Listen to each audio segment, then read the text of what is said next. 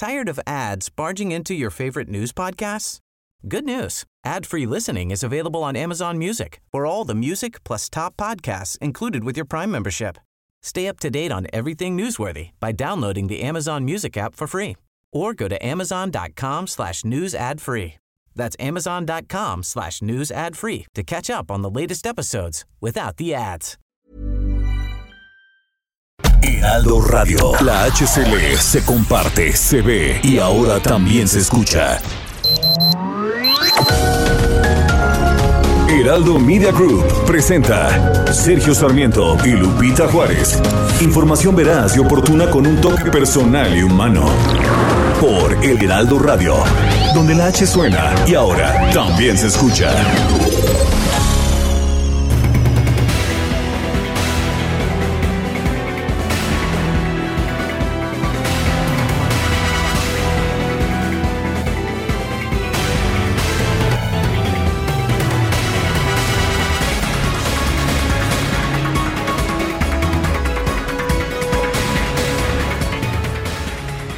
Gobernadores de Morena, así como la jefa de gobierno de la Ciudad de México, exhortaron al Instituto Nacional Electoral a que reconsidere su decisión de aplazar de manera indefinida la revocación de mandato. Manifestaron a través de un oficio que es necesario que el INE garantice la democracia a diario y no, y no solo cada seis años, a pesar del recorte presupuestal que sufrió el instituto, avalado por legisladores de Morena. La decisión del Consejo del INE atenta contra los derechos políticos consagrados en la Constitución. Pareciera que a algunos de los consejeros les resultó más fácil explicar por qué no realizar el ejercicio que encontrar cómo garantizarlo. El exhorto fue firmado por 18 gobernadores eh, así como Claudia Sheinbaum, la jefa de gobierno de la Ciudad de México, quien al igual que el canciller Marcelo Ebrard y el presidente nacional de Morena, Mario Delgado, ya habían cuestionado al INE por su decisión. Esta determinación fue tomada el viernes 17 de diciembre por consejeros del INE. Se trató de una votación cerrada, seis a favor de aplazar la consulta, eh, cinco en contra. El consejero presidente Lorenzo Córdoba realizó dicha propuesta al argumentar que hay un déficit de 2.327 millones de pesos derivado del recorte de casi 5 mil millones aprobado por la Cámara de Diputados. Aseguró que no es viable organizar un ejercicio revocatorio que implica la instalación de 161 mil casillas las mismas que operaron en la elección presidencial de 2018. Los partidos de oposición, el PRD, el PRI y el PAN han manifestado su aprobación a la decisión del INE de aplazar la revocación.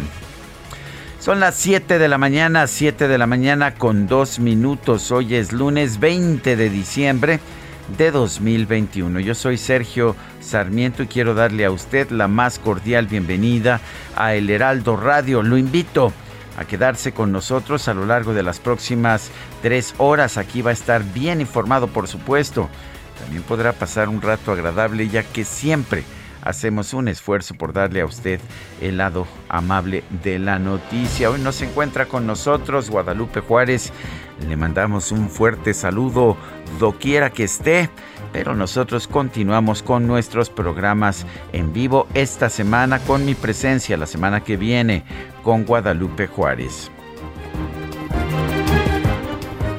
Una senadora y delegada de Morena en el Estado de México, Marta Guerrero, sufrió un ataque armado la mañana de este domingo mientras se dirigía al municipio de Temoaya para la toma de protesta de la presidenta municipal electa Nelly Rivera. Eh, la, senadora Marta Guerrero no resultó herida durante el ataque, sin embargo las balas impactaron del lado del conductor.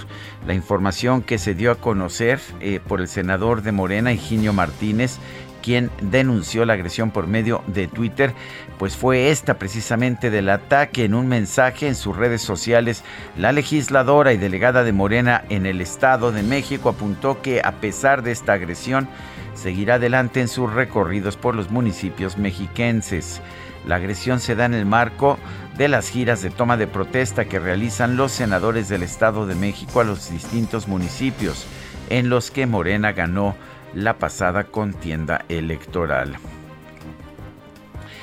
Y bueno, en Chile, el izquierdista Gabriel Boric se impuso en las elecciones presidenciales ante el derechista José Antonio Cast. Será el nuevo presidente del país según los resultados preliminares del conteo de votos.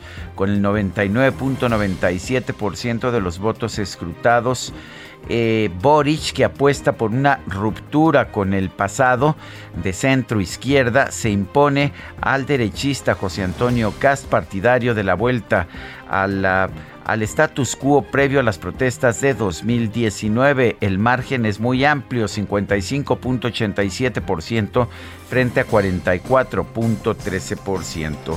El ah, candidato perdedor, José Antonio Cast, reconoció su derrota. Acabo de hablar con Gabriel Boric, dijo en Twitter, y lo he felicitado por su gran triunfo. Desde hoy es el presidente electo de Chile y merece todo nuestro respeto y colaboración constructiva. Boric será el presidente más joven de la historia de Chile. Actualmente tiene 35 años. Tendrá 36 cuando asuma el cargo el 11 de marzo de 2022.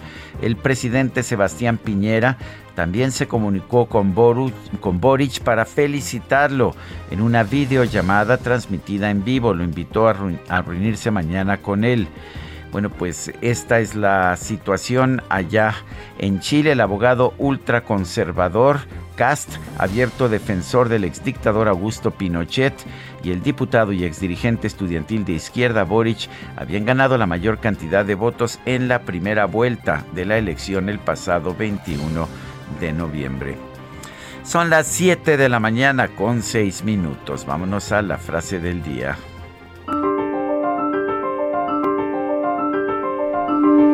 Y vamos pues a la frase del día.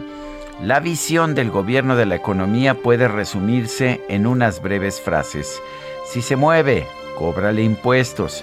Si se sigue moviendo, regúlalo. Si deja de moverse, subsídialo. Ronald Reagan.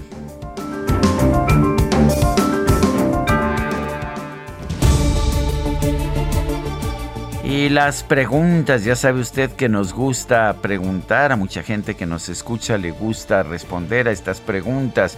El viernes pasado preguntamos, ¿piensa usted que debe haber una votación para la revocación de mandato del presidente López Obrador? Nos dijo que sí, 9.4%, que no, 89.2%, no sabemos 1.3%, recibimos 13.834 participaciones. Ya, son chicanadas. Bueno, pues como sea, es lo que dice la voz del pueblo. Eh, vamos a la pregunta de hoy que ya he colocado en mi cuenta personal de Twitter, arroba Sergio Sarmiento. ¿Piensa usted que el INE y el IFE ayudaron a la construcción de la democracia en México?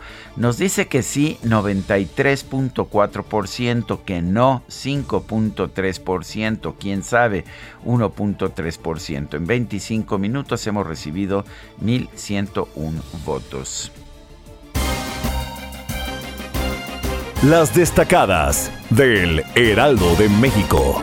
Ya llegó la Navidad con ella el rock and roll. A Humbug Pamplinas, ¿y por qué tanta música navideña el día de hoy? Itzel González, explíquese usted. Muy buenos días, Sergio, queridos Destacalovers. No solo hoy, toda la semana amenazamos con llegar con nuestra música navideña cortesía de esta mañana de DJ Kike y todo el elenco de la producción que estamos totalmente en vivo este lunes 20 de diciembre del 2021. Mi compañera Fernanda García, nuestro compañero DJ Kike, Sergio Sarmiento y su servidor Itzel González toda la semana en vivo, repito, en vivo y a todo color. ¿Y el resto del equipo? Y el resto del equipo, saludos cordiales, porque seguramente andan roncando, pero nos van a monitorear en el en el que se sube a Spotify más al rato. Ah, Entonces, ah, un saludo a todos nuestros compañeros, a Lupita Juárez, a Ángel, que Ángel nos está apoyando el día de hoy con los resúmenes ah, también. Un saludo a la distancia. Está redactando el señor. Como debe de ser Angelina y Carla, todo el equipo la mitad descansando y la mitad trabajando. Sergio, queridos Destacalovers, tenemos que trabajar con música navideña, así que comenzamos con las destacadas del Heraldo de México. En primera plana, homologación. Estados buscan tenencia pareja. Para 2023 se prevé terminar con los paraísos fiscales y que todos cobren igual, asegura José Luis Lima Franco país. En un año salvan a 2.804 migrantes. Se han rescatado de cajas de tráileres y camiones de redilas en 36 operativos. Ciudad de México, págame mi celular. Importan un nuevo modo de extorsión. Delincuentes retoman estrategia colombiana para atacar a distraídos.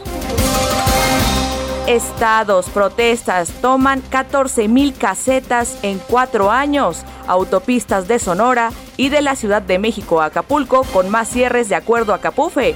Pérdidas superan los 20 mil millones de pesos. Orbe, Omicron, Navidad se amarga. Europa inició nuevos cierres por el nivel de contagios. Estados Unidos prevé un millón de positivos al día.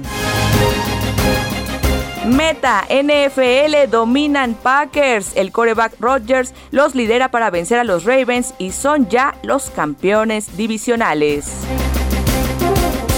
Y finalmente, en mercados, en temporada decembrina, mejor el flujo de pasajeros terrestre. Tras 18 meses de pandemia, el movimiento de viajeros va a ser parecido a 2019.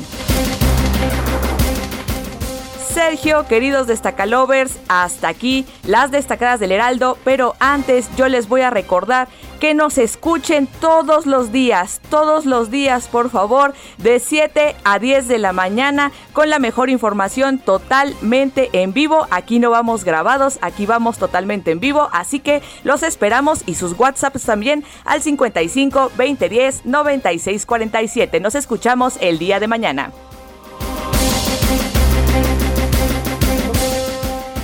Son las 7 de la mañana con 11 minutos. Hoy es lunes 20 de diciembre de 2021.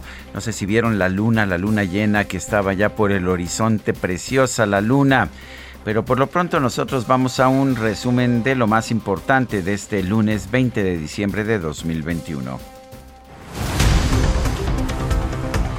El viernes pasado, el viernes 17 de diciembre, el Consejo General del Instituto Nacional Electoral aprobó con seis votos a favor y cinco en contra un acuerdo para suspender las actividades relacionadas con la consulta de revocación de mandato del presidente López Obrador, esto por falta de recursos. El consejero presidente del INE, Lorenzo Córdoba, aclaró que este acuerdo no representa la cancelación del proceso de revocación de mandato o una negativa del instituto a cumplir con sus obligaciones constitucionales. No se están cancelando, se están posponiendo algunas de las actividades previstas en los lineamientos, calendarios y programas aprobados por este Consejo General, en tanto la Suprema Corte de Justicia de la Nación resuelve el fondo de la controversia constitucional que el INE interpuesto o bien las autoridades competentes fonden este instituto de los recursos necesarios que quede muy claro, no se trata de una suspensión del proceso o de una negativa a cumplir con las obligaciones constitucionales del INE. El INE también quiere la revocación de mandato, pero quiere hacerla conforme a la ley. El dirigente nacional de Morena, Mario Delgado, anunció que su partido va a buscar que se promueva un juicio político en contra de los consejeros del INE que votaron a favor de aplazar la consulta de revocación de mandato. Es lo que siempre ha buscado el, el, partido, ¿no? Morena, lo que ha buscado es eliminar a los consejeros que le resultan incómodos. Pero vamos a escuchar a Mario Delgado. Que por la vía administrativa se pretenda cancelar un derecho político. Esto es materia suficiente para que la Cámara de Diputados llame a juicio político a las consejeras y consejeros que han votado en contra de esta suspensión, porque se están oponiendo claramente al artículo 29 constitucional.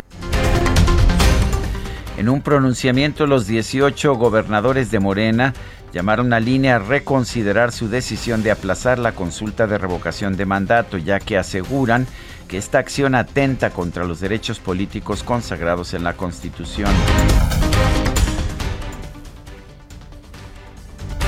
El presidente de la Cámara de Diputados, Sergio Gutiérrez, anunció que va a interponer un recurso de queja ante la Suprema Corte de Justicia por esta decisión de los consejeros electorales y va a presentar denuncias ante la Fiscalía General de la República y la Contraloría del INE.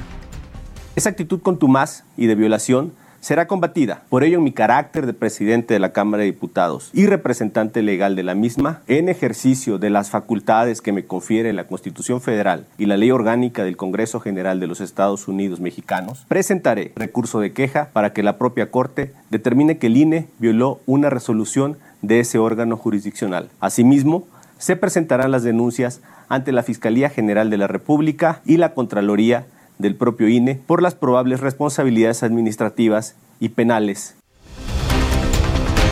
Diputados del PAN, Movimiento Ciudadano y el PRD acusaron al presidente de la mesa directiva, Sergio Gutiérrez, de actuar de forma facciosa en contra del Instituto Nacional Electoral.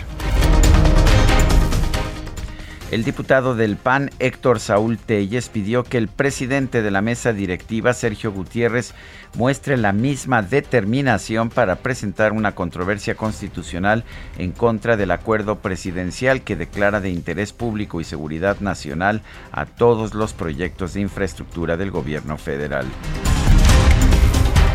El dirigente nacional del PAN, Marco Cortés, exigió al presidente López Obrador, a sus colaboradores y a los militantes de Morena que pongan fin a los ataques contra el INE. El presidente nacional del PRI, Alejandro Moreno, consideró que la organización de la consulta de revocación de mandato no es una prioridad para el país. Denunció que no se puede privilegiar el derroche de recursos en un ejercicio que representa un acto propagandístico. Por su parte, el coordinador de Morena en el Senado, Ricardo Monreal, llamó a privilegiar la conciliación en este debate sobre el proceso de revocación de mandato sector de Morena una denuncia penal e incluso algunos juicio político por excederse de sus atribuciones, que puede prosperar una y otra, pero yo prefiero más la conciliación. Yo entiendo muy bien el espíritu y el propósito del presidente del INE y de Ciro. Eh, los eh, veo desde hace meses y años con una tendencia muy clara contra Morena, pero es normal, digo, a mí no me extrañó su comportamiento.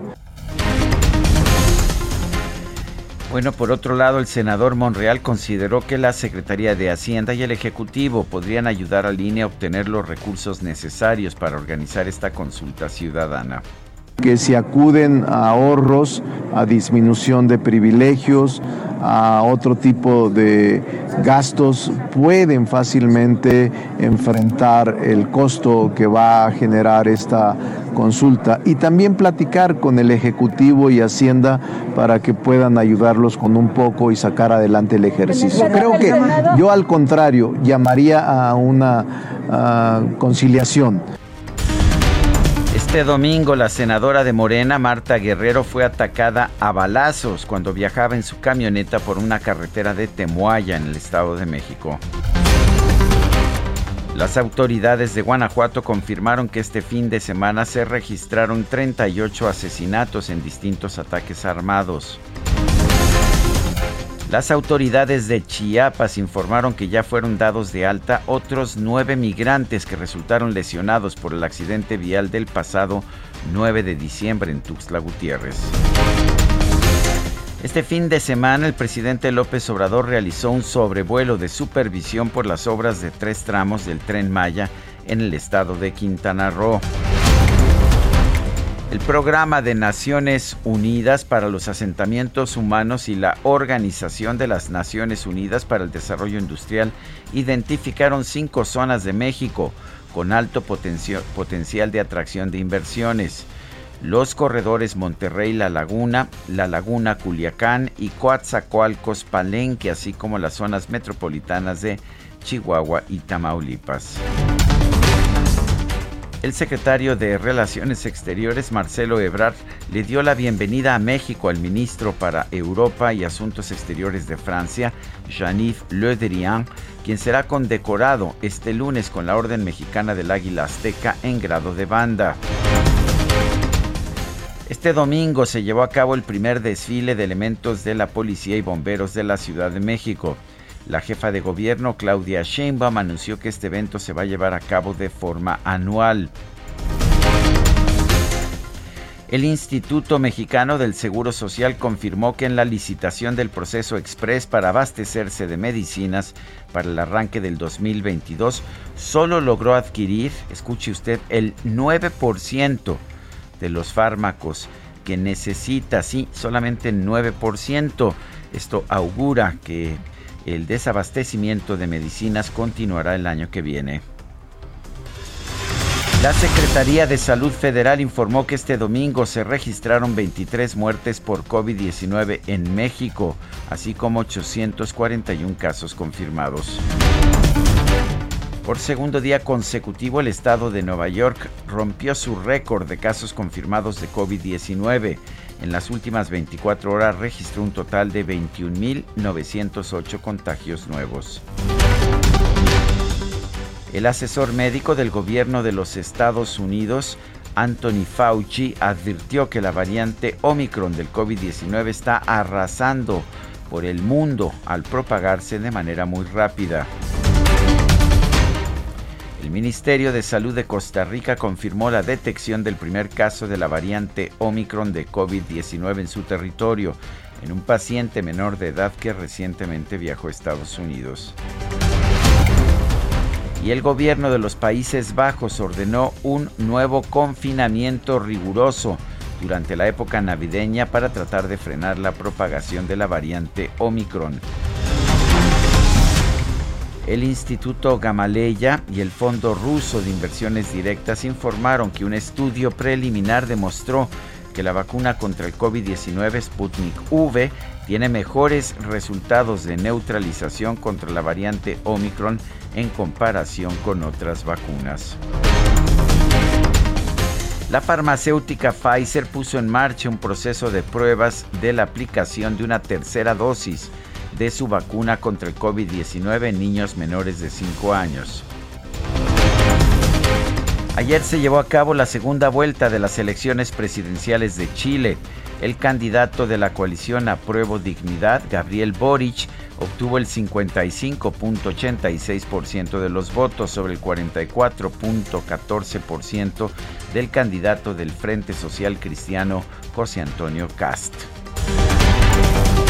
Y en la información deportiva, este lunes se juega el partido de vuelta de la gran final del torneo Apertura 2021 de la Liga MX Femenil.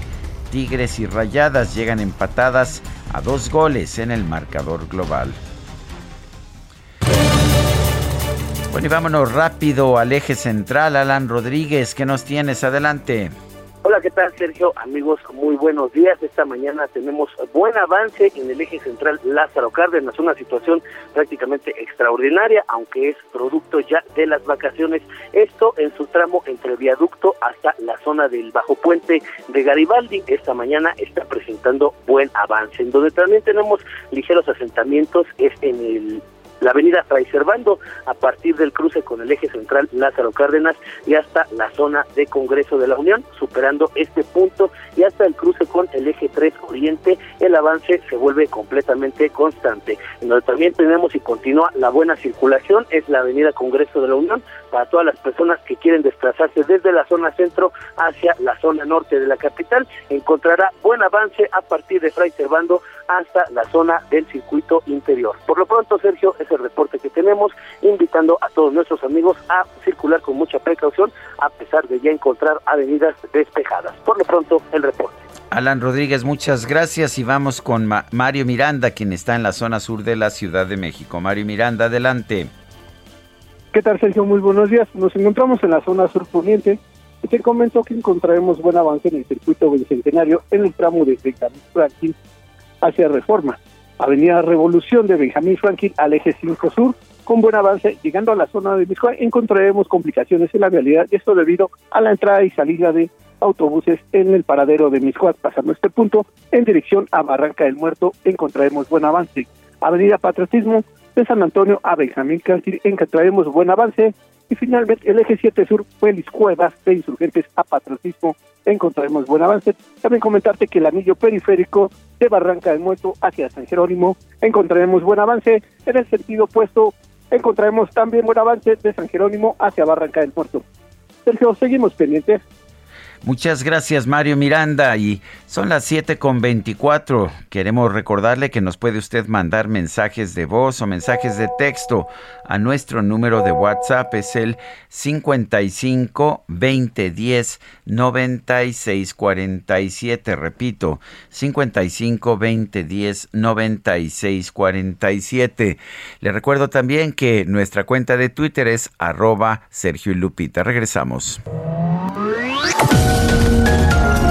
Sergio Sarmiento y Lupita Juárez quieren conocer tu opinión, tus comentarios o simplemente envía un saludo para ser más cálida esta mañana. Envía tus mensajes al WhatsApp 5520 109647. Heraldo Radio, la HCL se comparte, se ve y ahora también se escucha.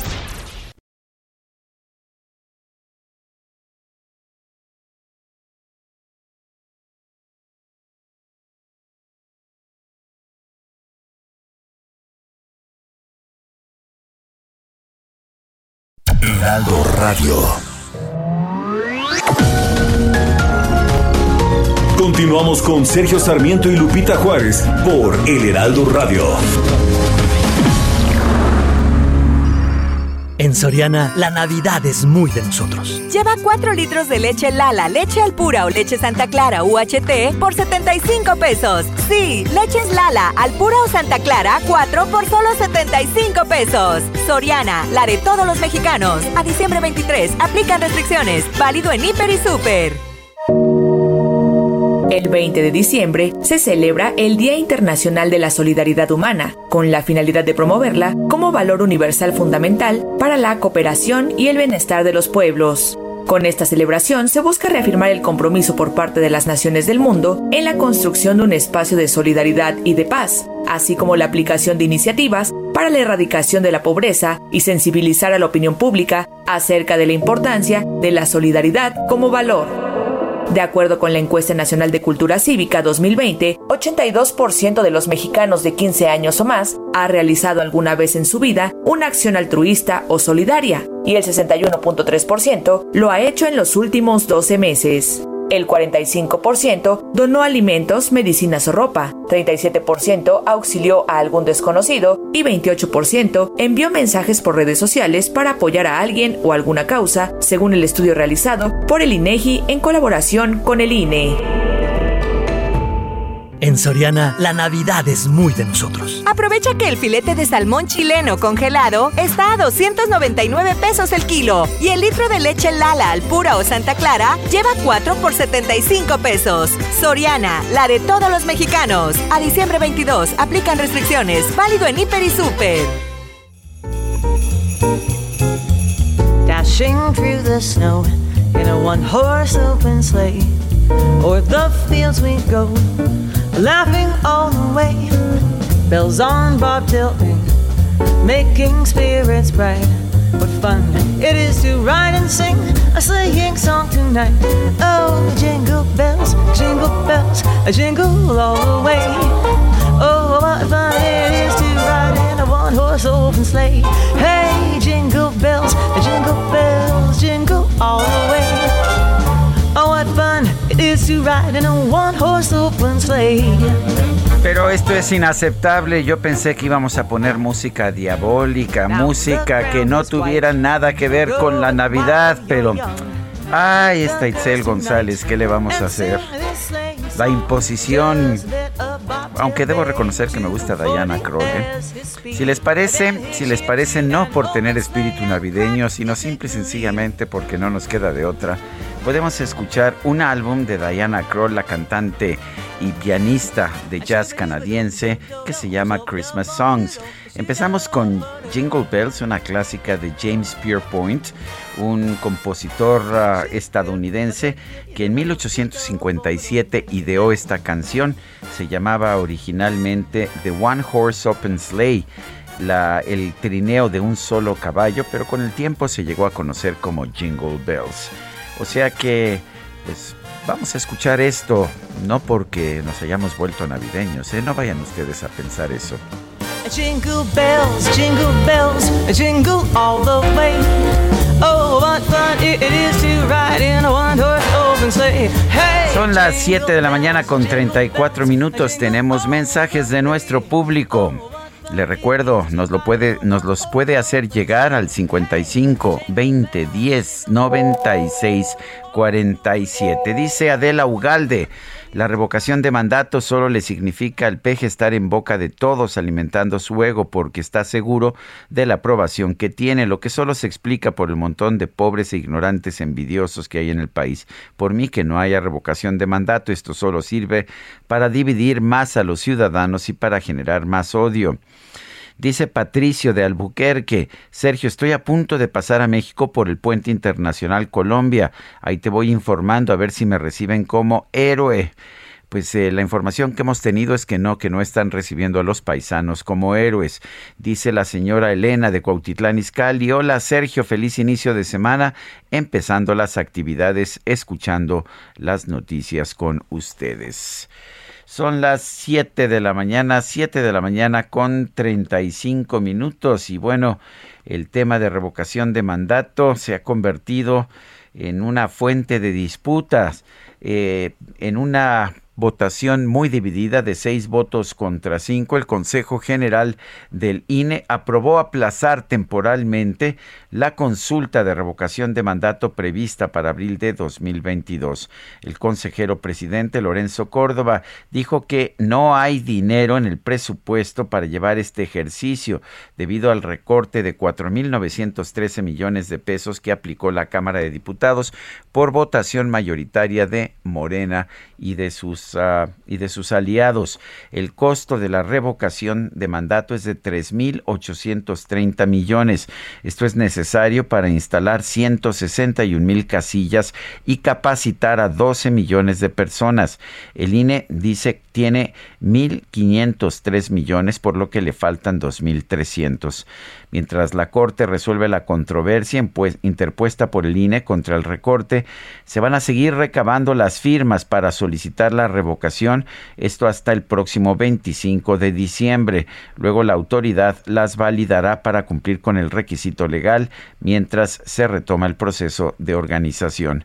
Sergio Gutiérrez Luna el presidente de la Cámara de Diputados anunció ayer que va a presentar un recurso ante la Corte eh, para que considere que el INE violó la ley federal de revocación de mandato. Eso es lo que está apuntando eh, o lo que quiere hacer la Cámara de Diputados, eh, por lo menos las fracciones afiliadas al gobierno, que incluyen a Morena, al Partido Verde y al Partido del Trabajo.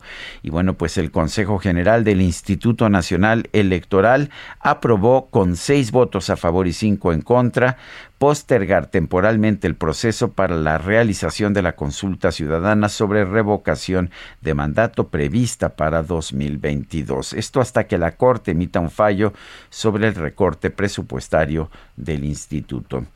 Son las 7 de la mañana con 37 minutos. El presidente de Morena, Mario Delgado, hizo un llamado a los diputados federales para someter a juicio político a los consejeros electorales por congelar la revocación de mandato. Iván Saldaña nos tiene el reporte. Adelante, Iván. ¿Qué tal, Sergio Lupita, amigos del auditorio? Morena pidió ayer juicio político en contra de al menos seis de los once consejeros del Instituto Nacional Electoral por aprobar el acuerdo que congela los trabajos preparativos para la eventual consulta de revocación de mandato presidencial y advirtió que dará la batalla legal en el Tribunal Electoral del Poder Judicial de la Federación. En conferencia de prensa desde la sede del INE, el presidente nacional de ese partido, Mario Delgado, aseguró que hay materia suficiente para enjuiciar a los consejeros, porque el acuerdo que aprobaron se opone a un derecho político de la ciudadanía y viola el artículo 29 constitucional.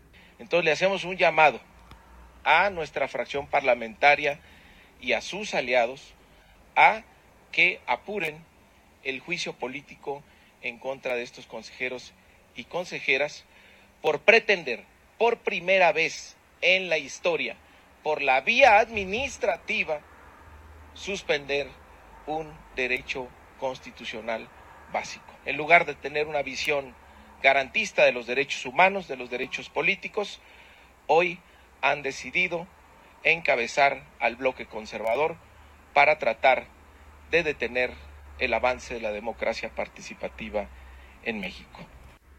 Los consejeros electorales que votaron a favor del acuerdo son Lorenzo Córdoba, Ciro Murayama, Dania Rabel, Jaime Rivera, José Roberto Ruiz Aldaña y Claudia Zavala, ya que el argumento central fue que el INE está en insuficiencia presupuestal de 2.300 millones de pesos para realizar la consulta, derivado del recorte en su presupuesto 2022 que la Cámara de Diputados le aplicó.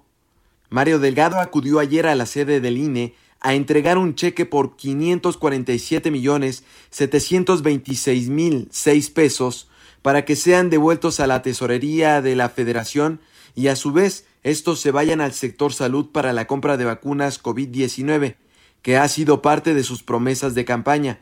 A la par, acusó a los consejeros de querer impedir que su partido regrese ese dinero. No vamos a aceptar que por algún tecnicismo, por algún pensamiento eh, burocrático, ahora nos digan que no, porque en la sesión de este viernes eh, los consejeros están tratando de evitar de que hagamos esta devolución. No hay ninguna disposición de ley que impida que Morena haga esta devolución. Sergio Lupita, el reporte esta mañana. Bueno, gracias Iván Saldaña por esta información y como ya le hemos informado, el Consejo General de Línea aprobó en votación este viernes pasado aplazar la consulta sobre revocación de mandato del presidente López Obrador, esto por falta de recursos presupuestarios. Dania Rabel es consejera electoral del INE, la tenemos en la línea telefónica. Eh, señora consejera, la votación fue muy cerrada, seis votos contra cinco. ¿Cuál es el mensaje que está mandando el INE? Muy buenos días, Sergio. Te saludo y te agradezco mucho esta entrevista. Eh, bueno, a ver, lo que primero quiero decir es que está mandando un mensaje de responsabilidad porque nosotros advertimos que no podíamos dar inicio a determinadas etapas preparatorias del proceso de revocación de mandato sin que tuviéramos los recursos suficientes para hacerlo, porque lo que iba a implicar es que algunos procesos, en caso de que no nos dieran los recursos o no se nos dieran a tiempo, iban a quedar inconclusos y por lo tanto nosotros íbamos a incumplir con alguna responsabilidad. Pero sin embargo, lo que sí hay que decir con mucha claridad es que lo que ya había hecho el INE es modificar su presupuesto para que con el presupuesto que ya tenía asignado para este año se pudiera hacer todo lo que tiene que ver con la recolección de firmas y la revisión que conlleva esa recolección de firmas para verificar su autenticidad.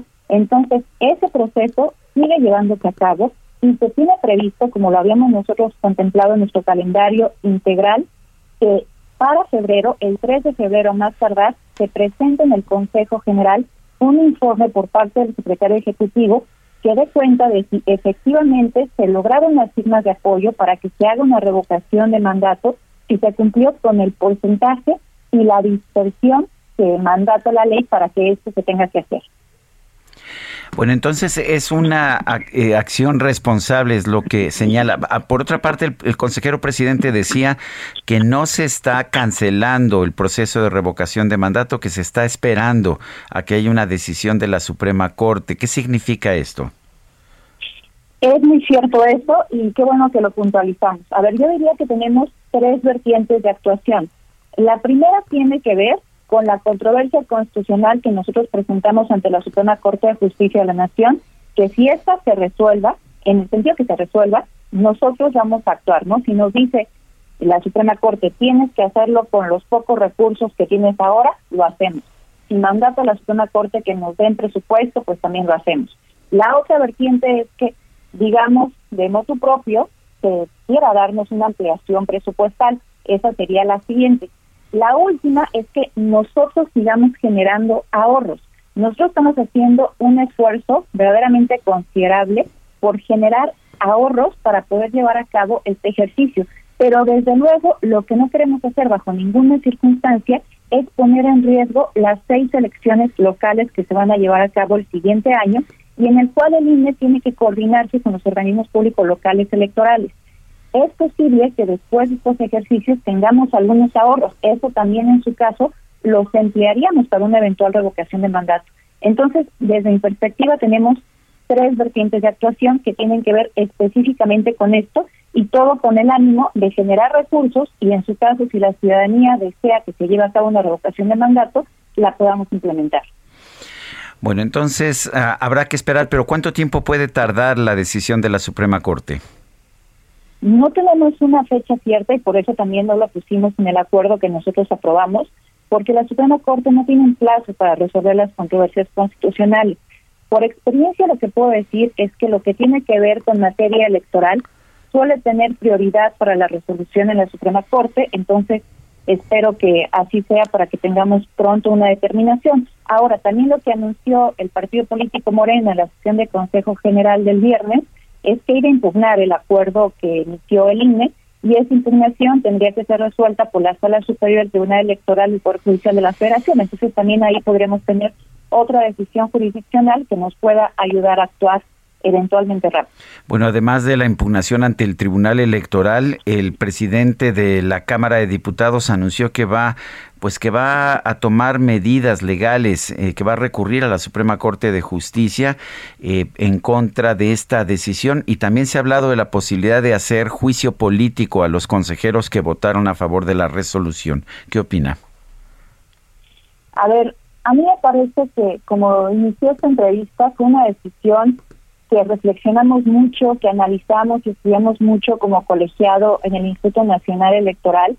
Me parece que la disyuntiva era muy complicada porque o era seguir con los procesos preparatorios de revocación de mandato bajo el riesgo de que nosotros no pudiéramos cumplir con algunas obligaciones, que incluso si llevamos a cabo, por ejemplo, ya la contratación de supervisores electorales y capacitadores de asistentes electorales, pues pudiéramos incumplir algunos derechos laborales, lo cual me parecía muy riesgoso y también nos podía hacer incluso susceptibles a algunas demandas. La otra era lo que hicimos, eh, suspender, digamos, eventualmente o nada más posponer temporalmente una parte de las etapas preparatorias hasta que tengamos una determinación.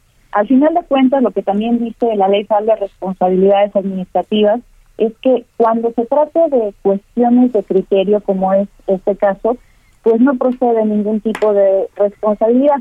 Como sea, pues obviamente todas las personas tienen sus derechos y pueden ejercer no lo que consideren adecuado en un ámbito jurídico. Bueno, pues entonces eh, estaremos esperando la decisión de la Suprema Corte de Justicia de la Nación por una parte y también la decisión del Tribunal del Tribunal Superior del, del Tribunal Electoral de la Sala Superior del Tribunal Electoral. Son las uh, gracias Dania Rabel, consejera electoral del INE. Gracias a ti, Sergio. Que tengas muy buen día. Son las 7 de la mañana con 47 minutos. En Soriana, la Navidad es muy de nosotros. Lleva 4 litros de leche Lala, leche Alpura o leche Santa Clara UHT por 75 pesos. Sí, leches Lala, Alpura o Santa Clara, 4 por solo 75 pesos. Soriana, la de todos los mexicanos. A diciembre 23, aplican restricciones. Válido en Hiper y Super.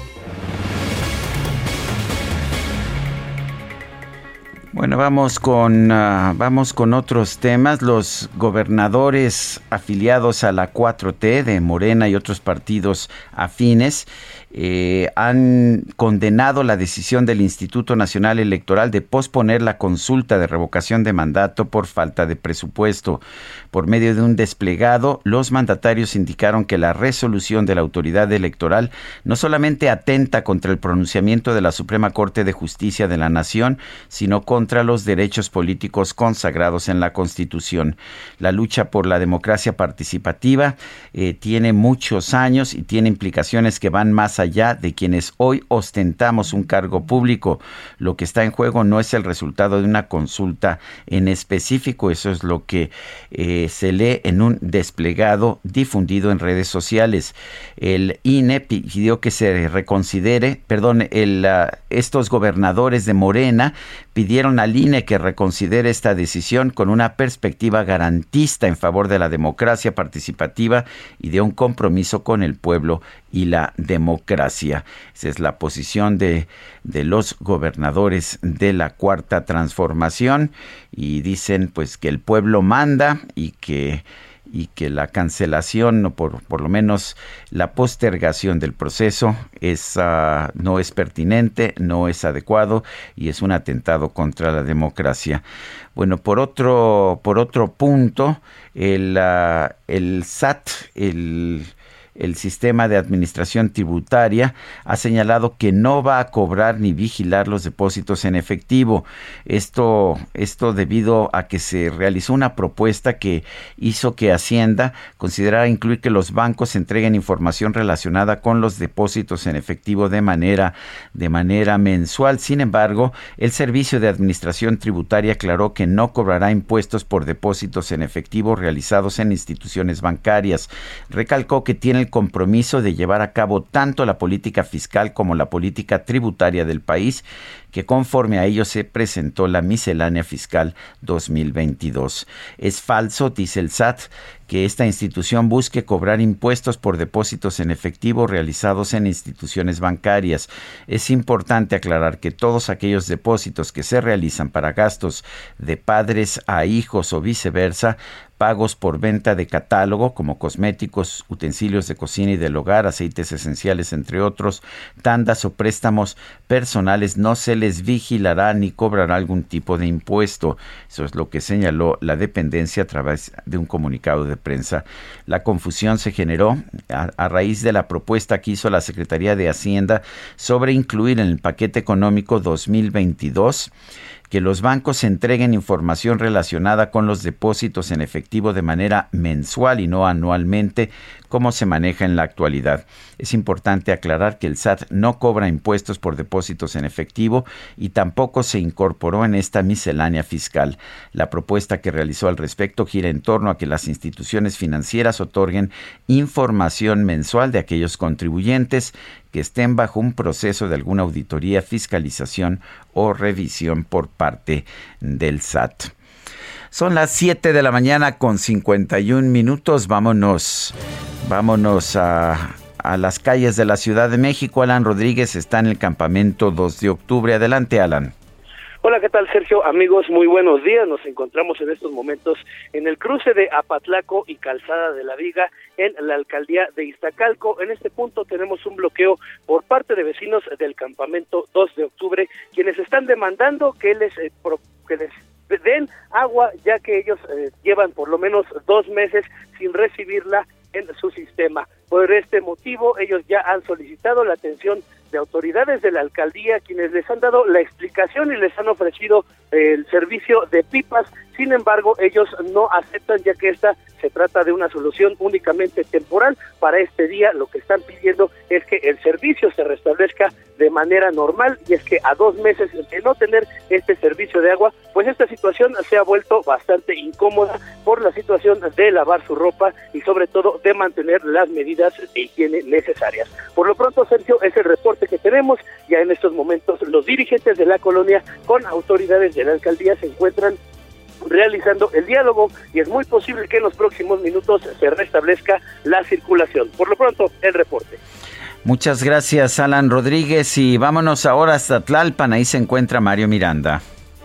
¿Qué tal, Sergio? Pues muy buenos días. Pues para comentarte que nos encontramos en la colonia este, Prados Coapan, esto en la calle Tlalpan. Exactamente estamos en la calle Hacienda Totoapan y Calzada de Acospa, donde vecinos han colocado un árbol un árbol que ya han adornado como árbol navideño con este con cajas de botellas de vino, con vasos, con picos de, una piñata y esto lo han colocado en una coladera, la cual ya tiene más de un mes que fue robada este, la tapa metálica. Pues estas son muy común que las roban para venderlas para el kilo, pero ya vecinos han comentado que ya tiene un mes que fue reportada y no han venido a reparar, a, colocar la tapa, y pues esto es un peligro para los automovilistas que circulan por esta zona.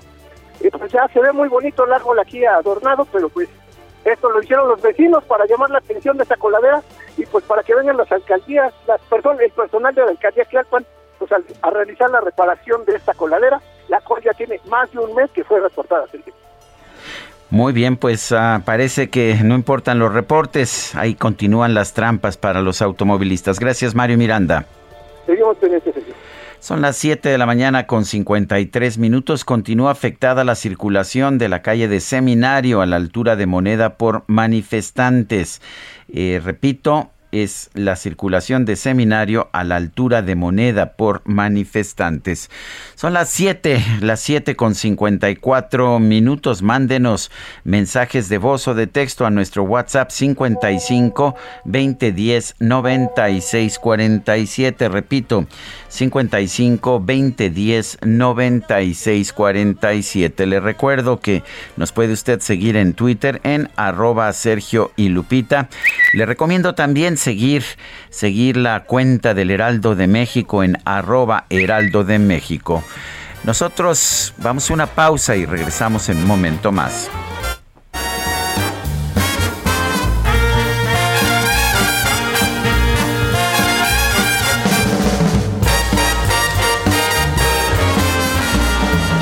Jingle bells, jingle bells, jingle all the way. Hey, jingle bells, jingle bells, jingle all the way. Oh, what fun. Sergio Sarmiento y Lupita Juárez quieren conocer tu opinión, tus comentarios o simplemente envía un saludo para ser más cálida esta mañana. Envía tus mensajes al WhatsApp 5520 109647. Heraldo Radio 98.5 FM, una estación de Heraldo Media Group, transmitiendo desde Avenida Insurgente Sur 1271, Torre Carrachi, con 100.000 watts de potencia radiada. Los regalos navideños están en CNA. Descubre nuestras promociones en tu CNA más cercana o entra a cyamoda.com. Consulta términos y condiciones. Déjate conquistar por los gratos sentimientos que esta Navidad trae para ti. La paz, la gratitud y el amor. Felices fiestas. El Heraldo Radio.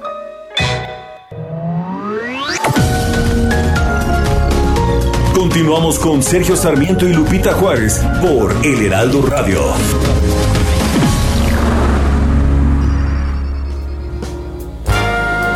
Oh, the weather outside is frightful.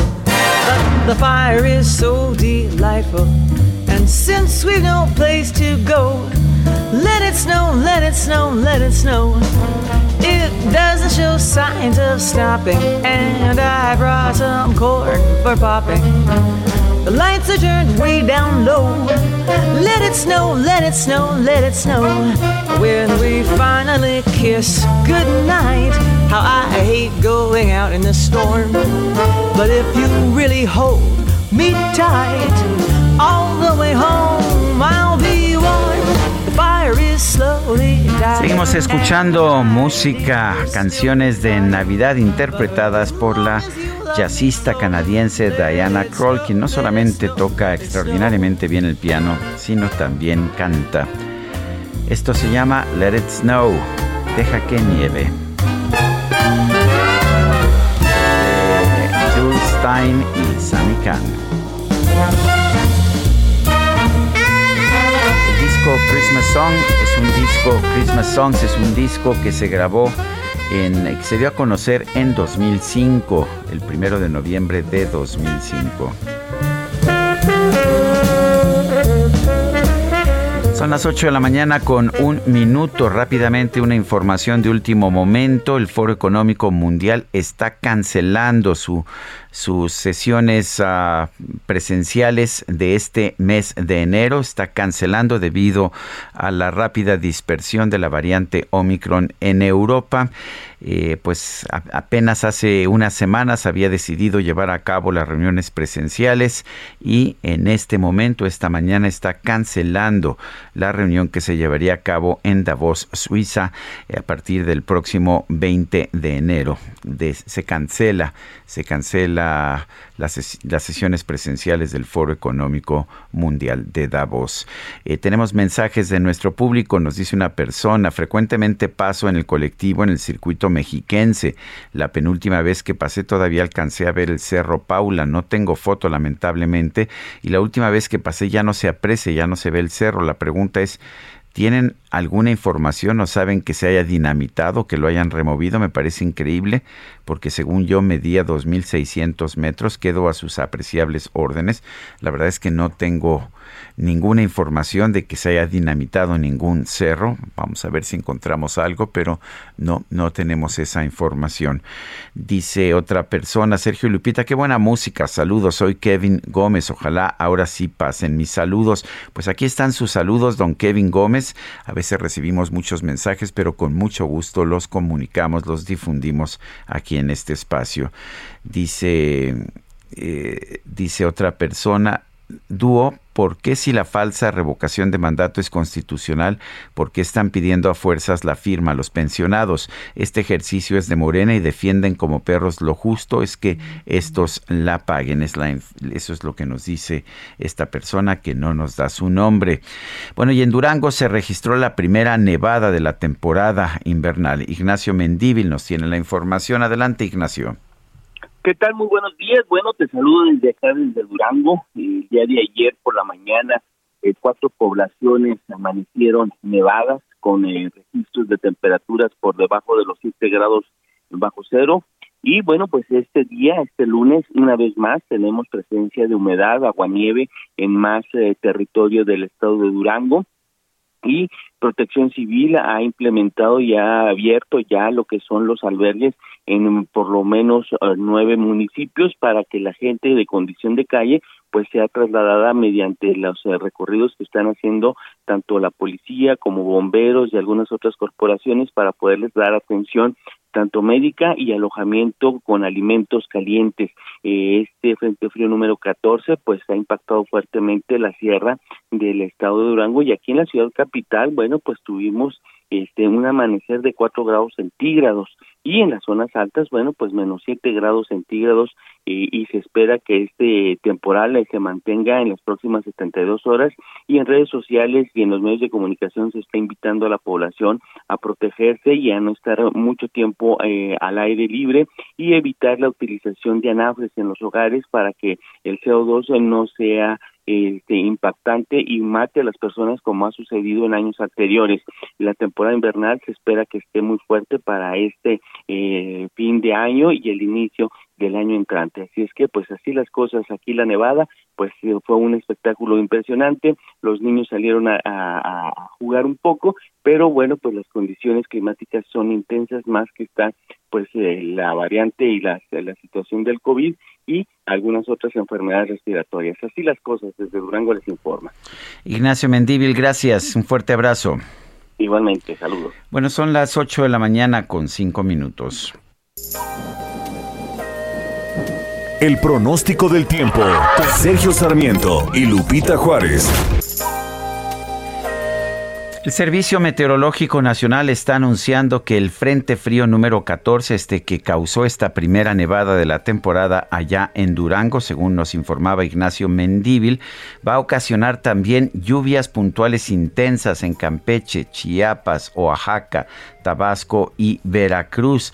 Efectivamente, este frente frío se va a extender desde el oriente del Golfo de México hasta el sureste del país y la península de Yucatán con estas... Ah, con estas lluvias que le estoy refiriendo. La masa de, aire frío asociada al frente va a mantener bancos de niebla sobre la Sierra Madre Oriental y ambiente de frío muy frío en el norte, centro y oriente de la República Mexicana. Las temperaturas mínimas van a ser de 0 a 5 grados en zonas montañosas de Aguascalientes, la Ciudad de México, Guanajuato, Hidalgo, Jalisco, Michoacán, Nuevo León, Oaxaca, Querétaro, San Luis Potosí, Tamaulipas y Veracruz. Se esperan heladas en Aguascalientes, Baja California, Chihuahua, Coahuila, Durango, Estado de México, Guanajuato, Hidalgo, Jalisco, Michoacán, Nuevo León, Puebla, San Luis Potosí, Sonora, Tlaxcala, Veracruz y Zacatecas. Se estima, se estima un norte con rachas de 60 70 kilómetros por hora en las costas de Veracruz y va a haber norte en Veracruz como dice la sabiduría popular. También se va, esta, este norte va a alcanzar el istmo y el golfo de Tehuantepec con rachas de 50 a 60 kilómetros por hora. Se pronostican lluvias puntuales fuertes en Puebla, con intervalos de chubasco, de chubascos en Guerrero y lluvias aisladas en la Ciudad de México, Estado de México, Guanajuato, Hidalgo, Michoacán, Morelos, Querétaro, Tamaulipas y Tlaxcala. Son las 8 de la mañana con 7 minutos. Este domingo Gabriel Boric fue electo presidente de Chile en una contienda que dominó con más de 10 puntos porcentuales por encima de su rival, el derechista José Antonio Cast. El doctor Marcelo Mella Polanco es profesor del Departamento de Estudios Políticos de la Facultad de Humanidades de la Universidad de Santiago de Chile. Lo tenemos en la línea telefónica. Doctor Mella Polanco, eh, ¿cómo se interpreta esta victoria de Gabriel Boric? Es una victoria muy amplia. ¿Se esperaba una victoria tan amplia? Muy buenos días. Eh, la verdad es que no, no se esperaba, no era, no era tan em, intuitivo este resultado. Eh, si bien es cierto, algunas encuestadoras mostraban un escenario eh, cercano a los 7.8 puntos, la verdad es que en general las encuestadoras se quedaron cortas y lo que tuvimos el día de ayer en la tarde un resultado, como usted bien dice, de 10 puntos porcentuales de amplitud entre el candidato de izquierda, Gabriel Boric, y el candidato ultraderechista José Antonio Cast. Eh, la primera explicación que uno podría compartir respecto a este resultado es que votó mucha gente que vota ocasionalmente o quien no ha votado eh, con anterioridad en Chile, y particularmente gente joven del segmento entre los 18 y 30 años, que en las últimas elecciones o votan muy regularmente o derechamente no votan. Así que desde ese punto de vista el dato es una muy buena noticia eh, para el país. O sea, es, es, buena noticia porque hay un mandato claro. ¿Cómo, cómo, ¿Cómo va a estar el Congreso, el Parlamento con el que va a trabajar Gabriel Boric? Bueno, eh, es muy importante esto de la fortaleza o la robustez del mandato, que ayer el, un porcentaje importante de chilenos y chilenas eh, se manifestaran eh, votando y luego dando un apoyo bien robusto al gobierno del presidente electo. El Congreso está dividido casi de manera perfecta eh, entre los dos grandes sectores que son tradicionales en la política chilena, un bloque de centro derecha, centro izquierda y algunas expresiones nuevas en la ultraderecha y también en la izquierda en el progresismo más extremo. Entonces, el Congreso de las dos cámaras se encuentra dividido 50 y 50. Algunos han entendido que esto es una condición que eventualmente podría complicar la gestión de un futuro gobierno de apruebo de dignidad del presidente Boric.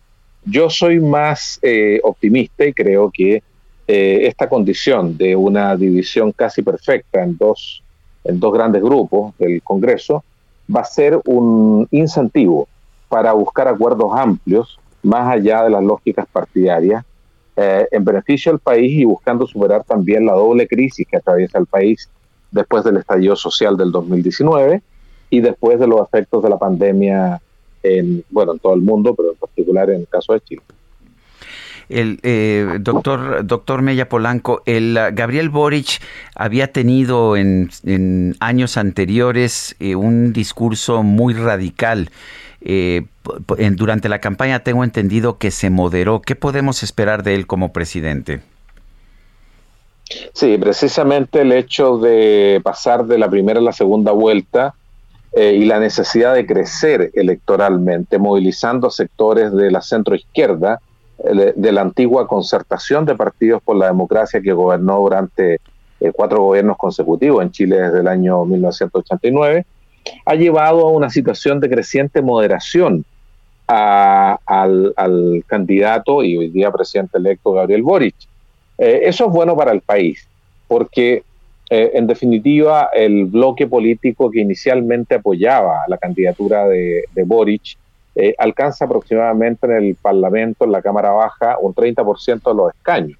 Y usted entenderá que con una situación de crisis como la que viene arrastrando Chile, con grandes problemas de alteración del orden público, un 30% no solo no garantiza la viabilidad legislativa del futuro gobierno, sino también lo deja expuesto a acusaciones constitucionales o a los ataques de la oposición. Así le pasó a Piñera y, con un 30%, evidentemente, si la coalición de respaldo a nivel parlamentario de Boric no crece, eh, em, Boris va a tener también eh, más de algún problema en su relación con la oposición. Afortunadamente, él ha entendido la señal y en esta segunda vuelta en el balotaje se moderó el discurso y se incluyó en el programa una buena cantidad de elementos que estaban contenidos en los candidatos eh, más ubicados hacia el centro del sistema de partidos chileno.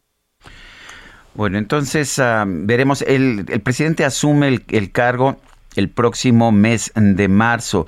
Eh, ¿Cuáles pensaría usted que pudieran ser las primeras medidas que aplique Gabriel Boric como presidente?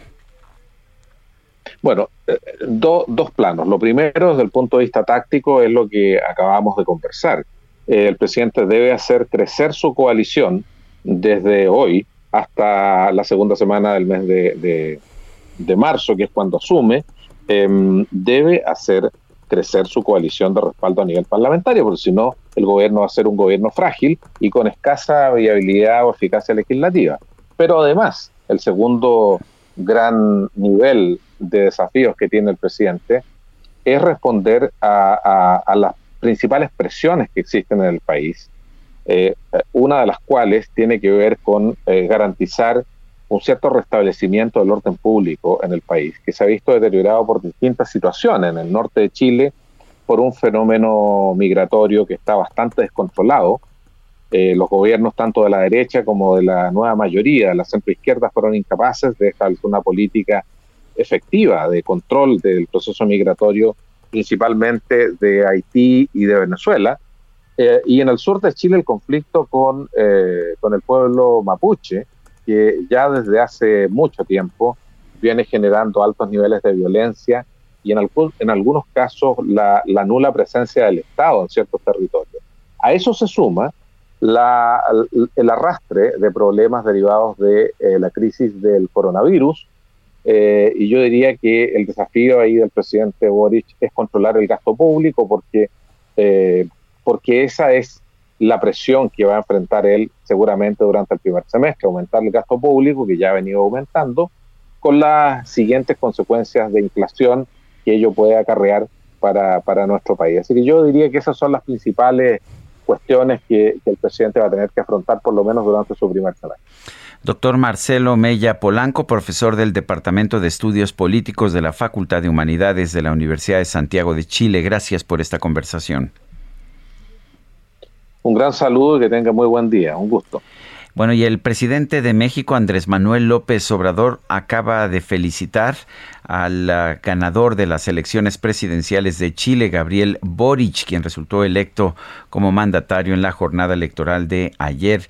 Primero, dijo el presidente, expresar nuestra satisfacción, nuestra alegría es inocultable por el triunfo de Gabriel Boric en Chile.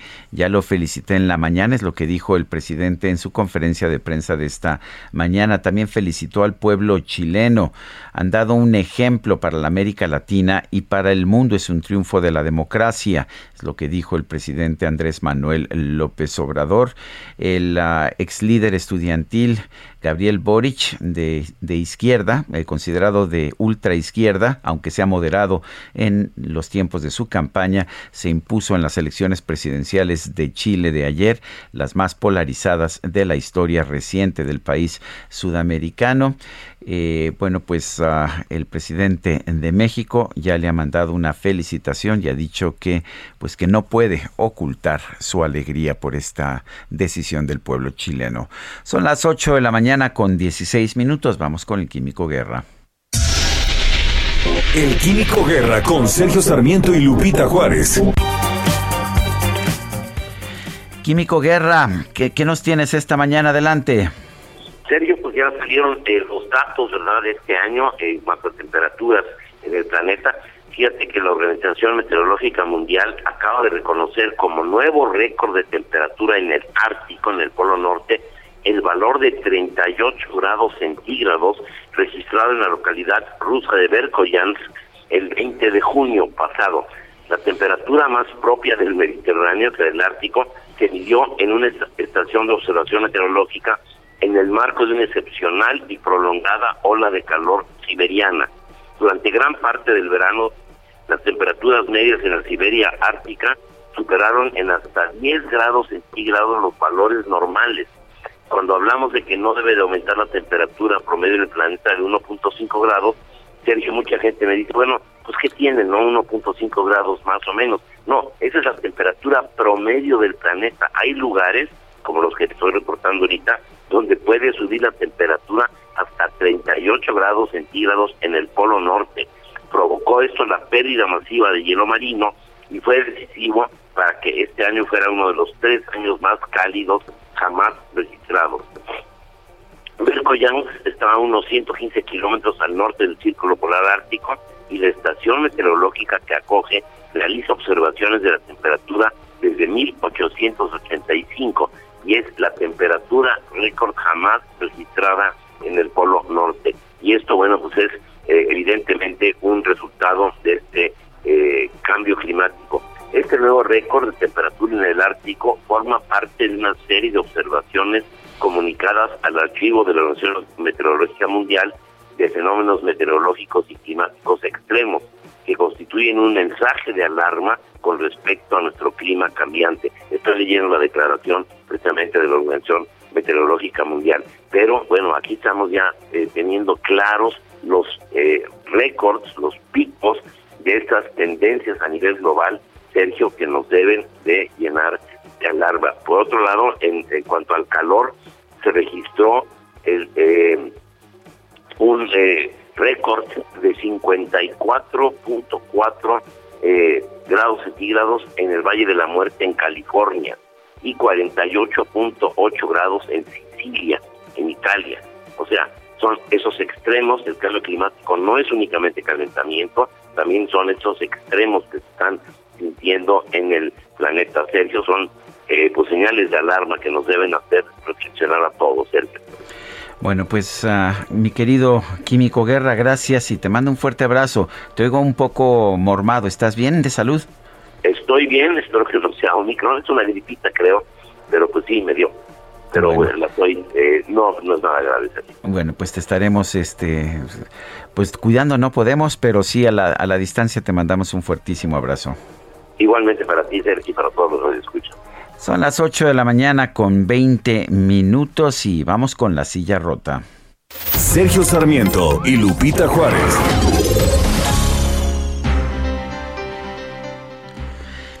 Jorge Ramos, periodista de La Silla Rota, ¿qué nos tienes esta mañana? ¿Qué tal, Sergio? Muy buenos días y buenos días al auditorio. Bueno, pues el, auditorio que, todos los días te escucha y que semana a semana nos da hace el favor de su atención.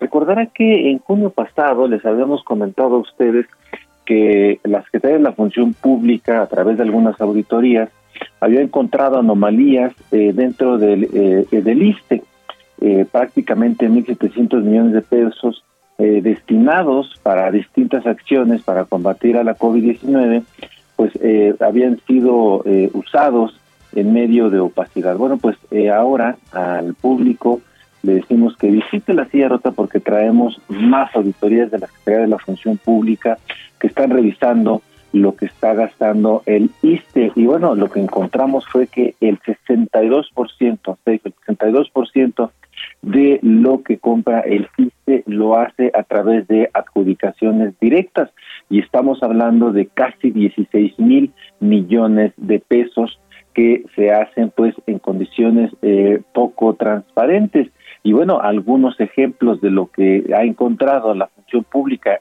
y que bueno se esperaría que pudiera ser sancionado es que, bueno, se compran eh, cosas que no encuentran. Por ejemplo, eh, puedo mencionar que hay eh, equipo de aire acondicionado que se compró para distintos hospitales de varios estados de la República y que, bueno, a la hora de que se hicieron las auditorías, pues los equipos no están funcionando. Y así una serie de anomalías que ha estado encontrando la Secretaría de la Función Pública en el ISTE, Sergio. Bueno, pues ah, qué bueno que, nos dan a conocer esta información, inconsistencias en el gasto del ISTE. Jorge Ramos, toda la información está en la silla rota, ¿verdad? Toda la información está en la silla rota, Sergio, y bueno, pues por supuesto aprovechar para enviarte un fuerte abrazo. Yo sé que tú eres un Grinch, pero te mando un fuerte abrazo. Y al público, pues que pasen unas felices fiestas. Gracias. Soy medio Grinch, ¿qué le vamos a hacer? Pero de todas formas, aquí estamos. por, por eso estamos trabajando aquí. Un fuerte abrazo también, Jorge. Son las 8 de la mañana con 22 minutos. No me abandones así, hablando solo de ti. Ven y devuélveme al fin la sonrisa que se fue. Una vez más, tocar tu piel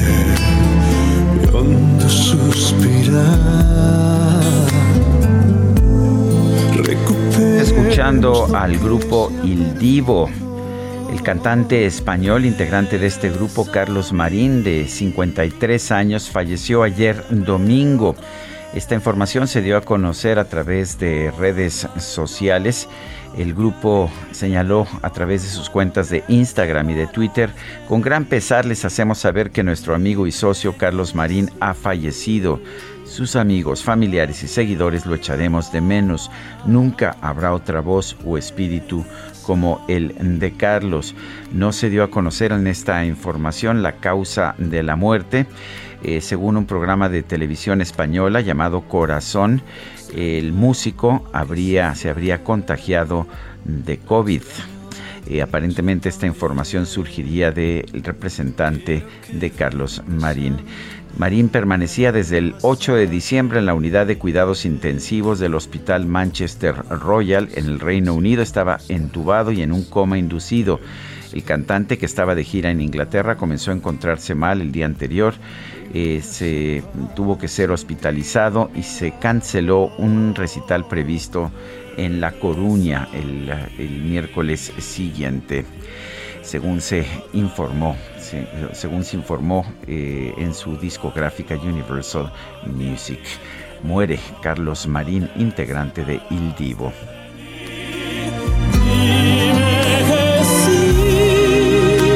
Regresamos en un momento más.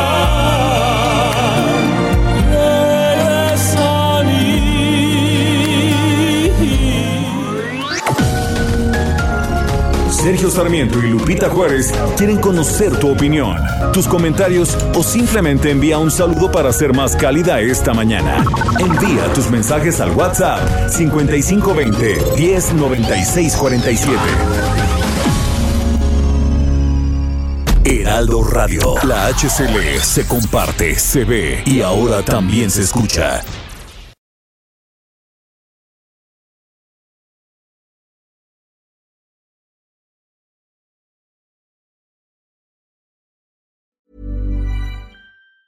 Tired of ads barging into your favorite news podcasts?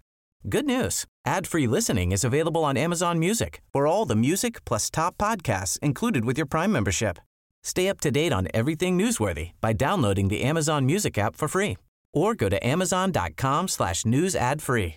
That's amazon.com slash news ad free to catch up on the latest episodes without the ads.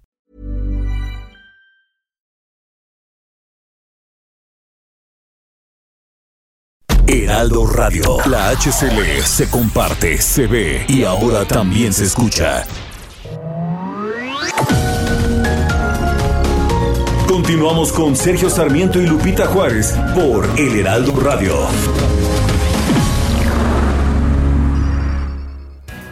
Jaque Mate con Sergio Sarmiento.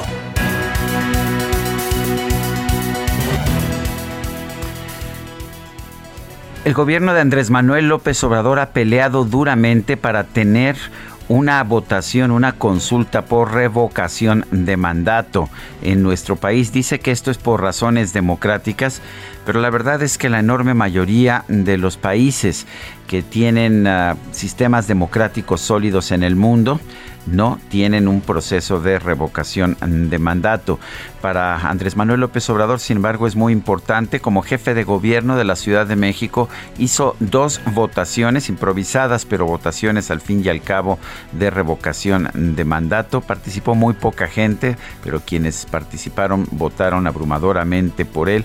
Al parecer esto es lo que quiere hacer ahora el presidente López Obrador. Sin embargo, este es una revocación de mandato que ha sido ya incluida en la Constitución mexicana y que resulta muy cara.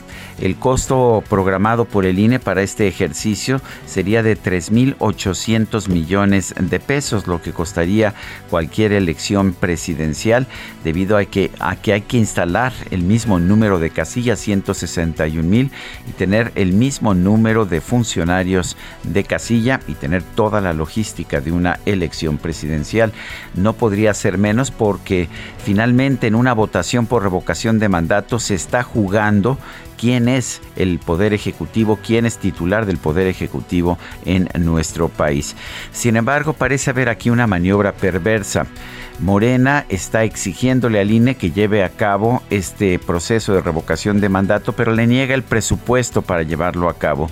Al parecer el objetivo no es tanto tener una votación de revocación de mandato, que sabemos que ganaría ampliamente el presidente de la República, que es bastante popular, sino tratar de debilitar al INE. Efectivamente, lo que estamos viendo es lo que se esperaba. El INE está diciendo que no puede hacer la revocación de mandato con el dinero que tiene y lo que está respondiendo Morena es que quiere hacerle juicio político a los consejeros eh, a los consejeros del INE que considera enemigos para su causa. Me parece que este es un momento importante para defender al INE. Por supuesto que esta, este proceso de revocación de mandato no es necesario. Esos 3.800 millones de pesos podrían utilizarse en mil otras cosas y no en ratificar el mandato de un presidente que ya es sumamente popular. Pero en todo caso, lo que no podemos aceptar es que se utilice esta excusa para simple y sencillamente atacar al INE. Ya Mario Delgado, el presidente nacional de Morena, dijo desde hace tiempo que él quiere exterminar al INE. Bueno, claramente estamos viendo cómo los responsables del Poder Ejecutivo y de, y de toda esta cuarta transformación quieren lograrlo lo más pronto posible. Yo soy Sergio Sarmiento y lo invito a reflexionar.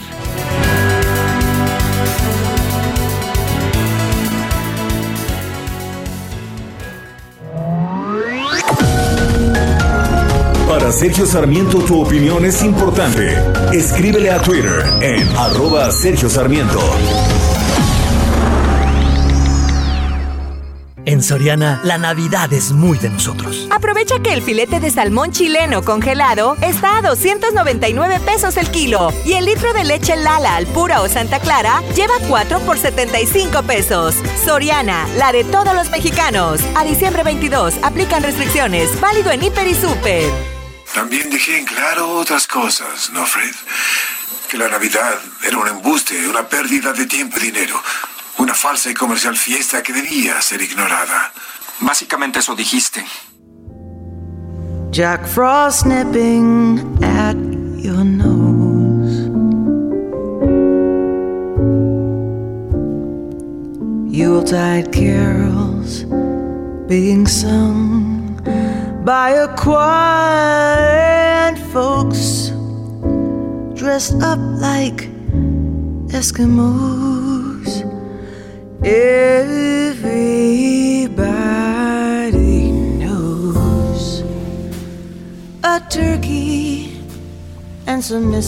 Escuchábamos antes la voz, una voz uh, doblada de un personaje, de un personaje de una novela de Dickens que se llama Un cuento de Navidad, A Christmas Carol, que es el señor Ebenezer Scrooge, un, un hombre de edad avaro y explotador que en el relato es visitado por el fantasma de su antiguo socio, Jacob Marley, y luego por los fantasmas de la Navidad pasada, presente y futura.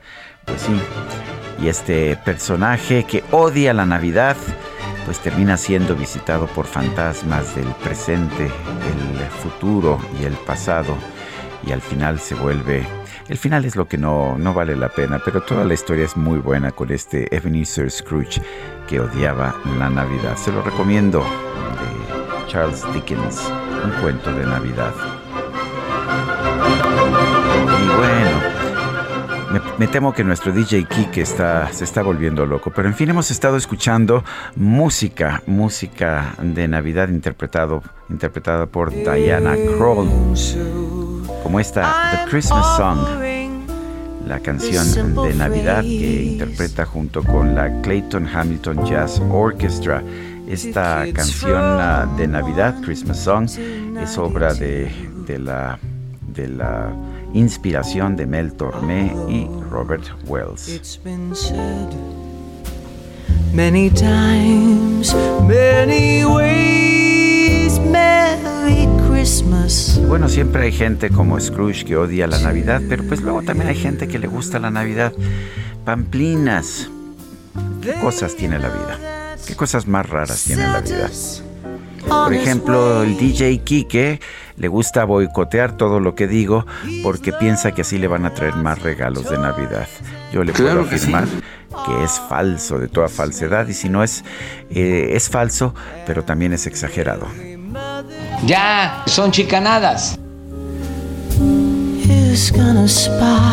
Queremos mensajes de nuestro público cuando son las 8 de la mañana con 37 minutos. Quienes deben ser enjuiciados políticamente son los de Morena, empezando por el presidente, por todas las muertes que han provocado por el pésimo manejo de la pandemia, la falta de medicamentos, el cierre de las casas de seguridad para mujeres, la inseguridad y parece que no solo no les da vergüenza, se dicen orgullosos de sus acciones. Qué triste y cuánto dolor para tantas personas. Que Dios ayude a todas las personas que han perdido un ser querido por estas pésimas acciones del gobierno. Felicidades a todos el equipo del Heraldo y gracias por acompañarnos cada mañana. Lo seguimos desde hace muchos años. Es la señora Vázquez. Otra persona nos dice saludos desde Ciudad Sagún, Hidalgo, escuchando rumbo al trabajo como siempre. César H. Y otra persona nos dice buen día, gran familia Heraldo Radio. Soy Miguel Ruiz de Tecámac. Felicidades por su excelente labor. Saludos a Lupita y al Santo Niño de Atocha en Plateros, Zacatecas. Son las 8 de la mañana con 38 minutos. Le habíamos informado ya que el Foro Económico Mundial anunció esta madrugada aquí en México la cancelación de la parte presencial de la reunión del Foro Económico Mundial que se iba a llevar a cabo a partir del 17 de enero en Davos, Suiza. Esto debido a la difusión de los contagios por la nueva variante del COVID-19 Omicron. También Omicron está ganando terreno en los Estados Unidos. Juan Guevara nos tiene la información desde Houston, Texas. Adelante, Juan. Mi querido Sergio, muy buenos días. Fíjate que el doctor Anthony este, Fauci declaró a la prensa ayer en la noche que en pocas semanas la variante predominante en los Estados Unidos obviamente será la variante Omicron. Dijo que debemos estar preparados para semanas difíciles, quizá meses, dijo el día de ayer en el programa, en un programa de la cadena CNN. Fíjate que según la Organización Mundial de la Salud, los casos de Omicron se están duplicando entre 1.5 3 días. En los Estados Unidos el número de casos diarios de, Omicron eran 70 mil casos por día. Sin embargo, este sábado llegaron a más de 126 mil casos. El doctor Fauci dice que es muy importante vacunarse lo antes posible y ponerse el famoso booster, es decir, la vacuna de refuerzo lo antes posible y ser muy prudentes a la hora de viajar ya que eh, es muy importante el mantenerse con cubrebocas. Aunque hay indicios de que la variante Omicron es menos severa, es mucho más contagiosa, por lo que las hospitalizaciones en California siguen en aumento y podrían de nueva cuenta poner al sistema hospitalario de California en crisis. En Nueva York, los casos de Omicron están rompiendo récords. De hecho, varios juegos de la NBA y de la NHL, la National eh, eh, Hockey, League, han sido pospuestos y fíjate, se están evaluando, se está evaluando la posible cancelación de las famosas fiestas de fin de año en Times Square. El regente de la ciudad de Nueva York, Bill de Blasio, prometió una respuesta a esta circunstancia antes del día 25 de diciembre. Eh, de hecho, Biden, el presidente Biden, da un anuncio a la nación este martes, decía el día de mañana, con una fuerte advertencia a aquellos ciudadanos que han decidido todavía no vacunarse. Y este discurso, este, este anuncio de la nación va a incluir algunos puntos importantes como el plan de invierno del presidente Biden, el refuerzo a aquellos ciudadanos que ya tengan la, eh, el esquema de eh, vacunación completa, la continuación de la vacunación de los niños, eh, el incremento de sitios para poder verificar si existe variante Omicron, qué se va a hacer y qué equipos van a contener estos picos eh, y cuáles son las nuevas eh, restricciones de viaje y sobre todo qué va a suceder también, el, cómo va a jugar Estados Unidos el papel de la vacunación a nivel internacional. Y algo muy importante, en noticia de último minuto, acabamos de recibir una, eh, un comunicado de la oficina de prensa del Polo Norte diciendo que al DJ Kike lo acaban de poner en la lista de los niños mal portados por boicotear la música de Sergio y Lupita. Este es mi reporte de los Estados Unidos, mi querido Sergio. Yo sabía que era cuestión de tiempo, mi querido Juan Guevara. Les mandamos un abrazo. Fuerte abrazo a ti también. Cuídate mucho, es tiempo de cuidarse nuevamente. Igualmente, gracias. Efectivamente, eh, esta variante Omicron está ganando terreno en distintos lugares del mundo. Eh, Europa ha iniciado nuevos, nuevos cierres, nuevos confinamientos debido a la rápida dispersión de la variante Omicron. Ya hay un confinamiento en los Países Bajos, este país también conocido como Holanda, y se han cancelado las fiestas y se han cerrado sitios culturales en otros países. Crece la presión la presión social sobre quienes no han sido vacunados. Irán reportó su primer, su primer caso positivo por Omicron, lo que suma ya a 90 países con cuando menos un caso, solamente un mes después de que se anunciara la aparición de esta variante. En Estados Unidos se prevé un millón de contagiados, de contagios por día tras la aparición de la nueva variante, según el director saliente de los Institutos Nacionales de Salud de Estados Unidos, Francis Collins. Omicron está avanzando aceleradamente en Europa, donde podría convertirse en la variante dominante para mediados de enero, según la Comisión Europea. Varios países han reforzado las medidas sanitarias al acercarse las fiestas de fin de año o están a punto de hacerlo. Alemania anunció que incorporó al Reino Unido a la categoría más alta de zonas con riesgo de contagio por COVID-19 pues lo que significa numerosas restricciones de viaje que se aplican a los ciudadanos británicos a partir de hoy. Eh, los Países Bajos comenzaron un, un, confinamiento, anunció el primer ministro Mark Rutte. Todos los comercios no esenciales Restaurantes, bares, cines, museos y teatros deberán cerrar sus puertas hasta el próximo 14 de enero. El Reino Unido, que registró por tercer día consecutivo un récord de contagios, 93.045, eh, pues ha tenido, eh, está generando una situación de, de, mucha preocupación. El alcalde de Londres, Sadiq Khan, dijo estar muy preocupado por esta propagación de la enfermedad. Son las 8 de la mañana mañana con 44 minutos. La empresa farmacéutica Moderna ha dado a conocer que la dosis de refuerzo de su vacuna aumenta, aumenta la protección frente a la nueva variante Omicron. Moderna destacó que la dosis de refuerzo incrementa los niveles de anticuerpos neutralizantes ante una variante preocupante para todos y altamente transmisible. La farmacéutica Moderna ha asegurado hoy que una dosis de refuerzo de su vacuna contra el COVID-19 incrementa la protección frente a la variante Omicron.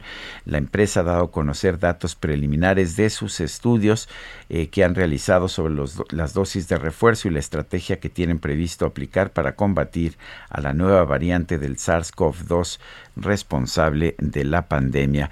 Moderna ha subrayado subrayado en una nota de prensa difundida el día de hoy que se trata de una variante del virus preocupante para todos y altamente transmisible pero ha insistido en que la dosis de refuerzo de su vacuna aumenta los niveles de anticuerpos neutralizantes. Dice que ya está trabajando además en un refuerzo específico contra esta variante.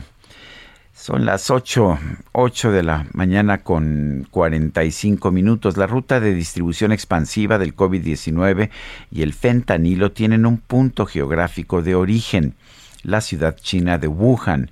Gerardo Rodríguez es director del Departamento de Relaciones Internacionales y Ciencia Política de la Universidad de las Américas Puebla. Es colaborador del Heraldo de México.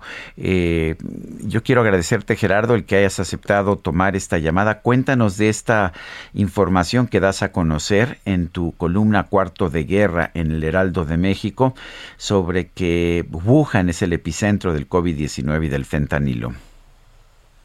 Así es, Sergio, saludos, doctor.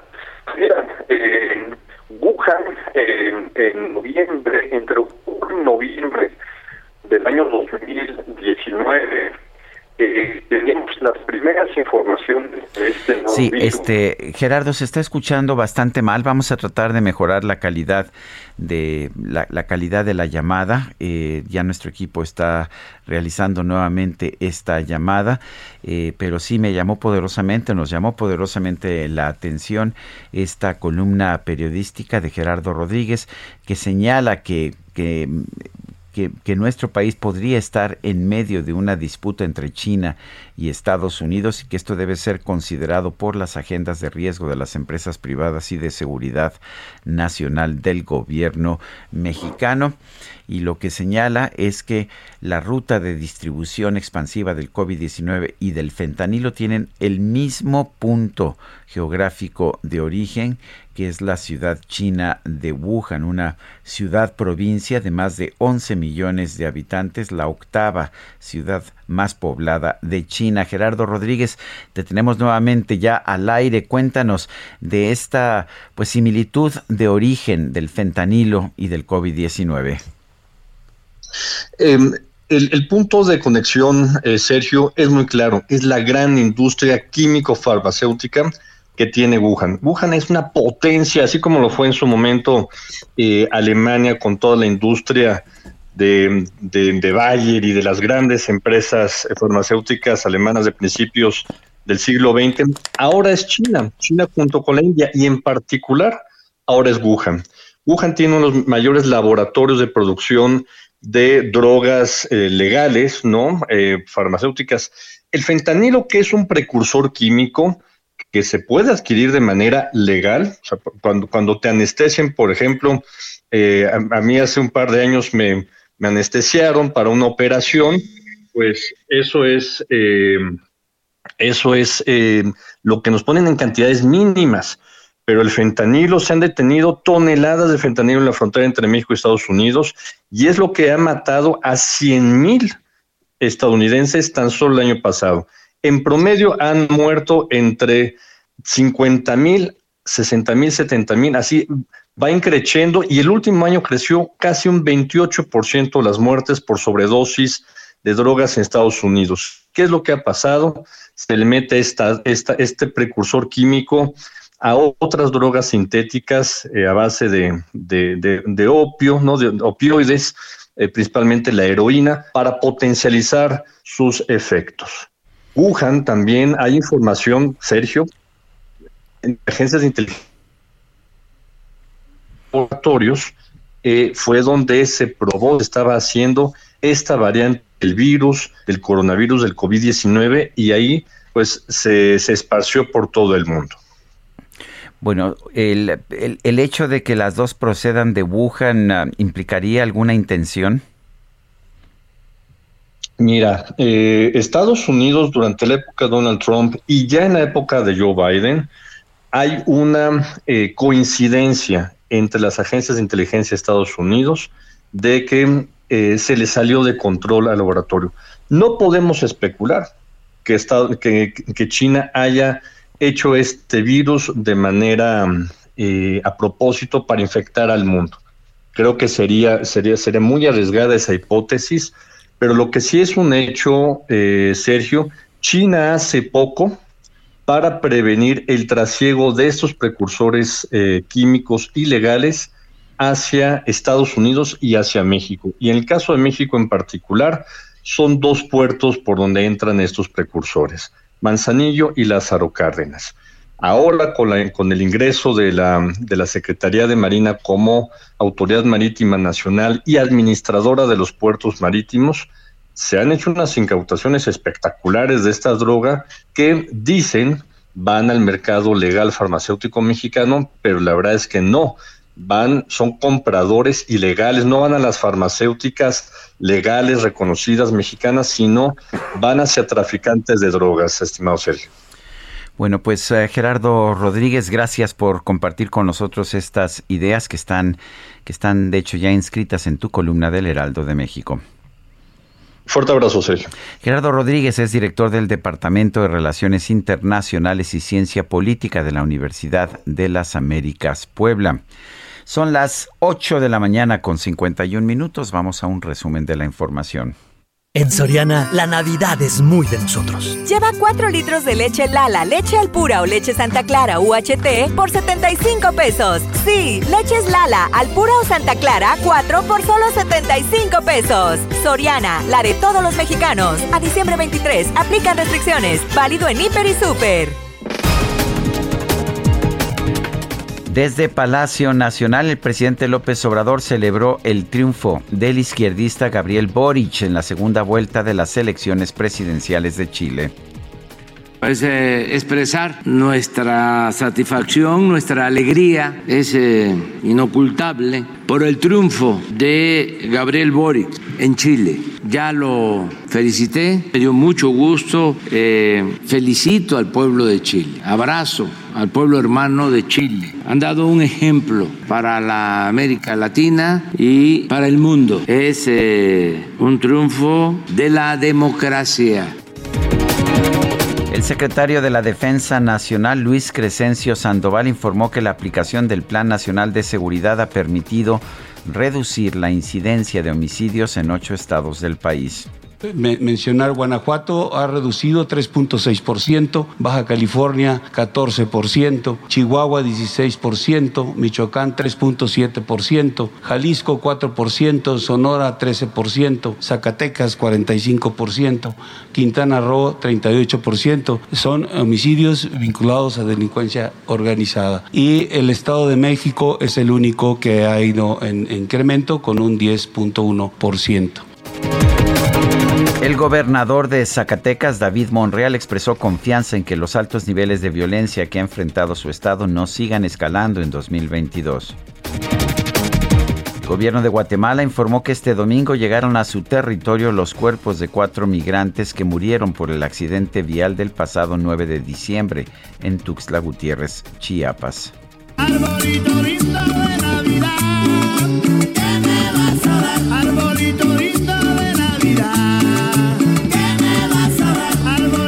Pues fíjese usted, en Málaga, España, el Hotel Kempinski Hotel Bahía presentó un árbol de Navidad muy especial. Está considerado ya como el más caro del mundo. Para su instalación se invirtieron 11.9 millones de euros. Fue decorado por la diseñadora de alta costura Debbie Wingham, quien utilizó piedras preciosas, gemas de alto valor y elementos de diamantes rosados, rojos, blancos y negros de marcas de alto prestigio.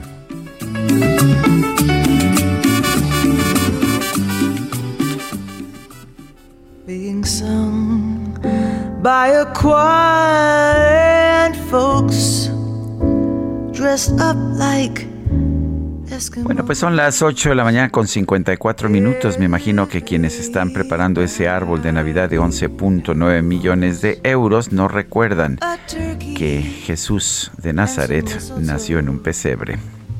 Regresamos. Help to make the season bright.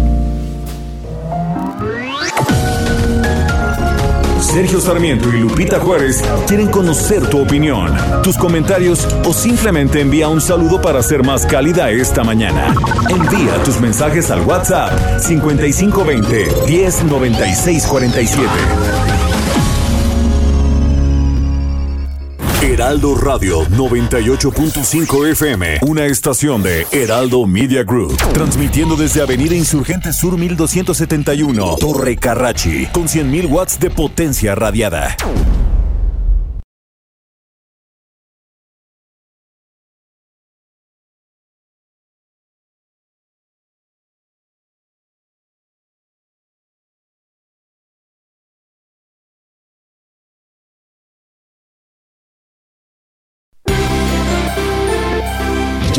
Navidad. Estas fiestas permítete ser la mejor versión de ti mismo. Gracias por ser parte de nuestra familia. El Heraldo Radio.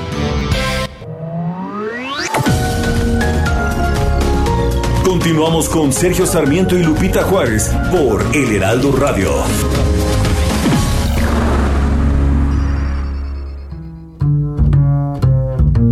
Sleigh bells ring. Are you listening? In the lane, snow is glistening. A beautiful sight. We're happy tonight. Walking in a winter wonderland. Gone away is the bluebird. Here to stay is a new bird. He sings a love song as we go along, walking in a winter wonderland. Estamos escuchando más música navideña interpretada por la canadiense Diana Kroll. Esto es Winter Wonderland, una canción escrita en 1934 por Felix Bernard y el letrista Richard Bernhardt. Y bueno, lo que puedo decirle es que esta versión en jazz de Diana Kroll es una de mis favoritas. Sí, hasta un Grinch, hasta un señor Scrooge puede tener versiones favoritas de canciones de Navidad.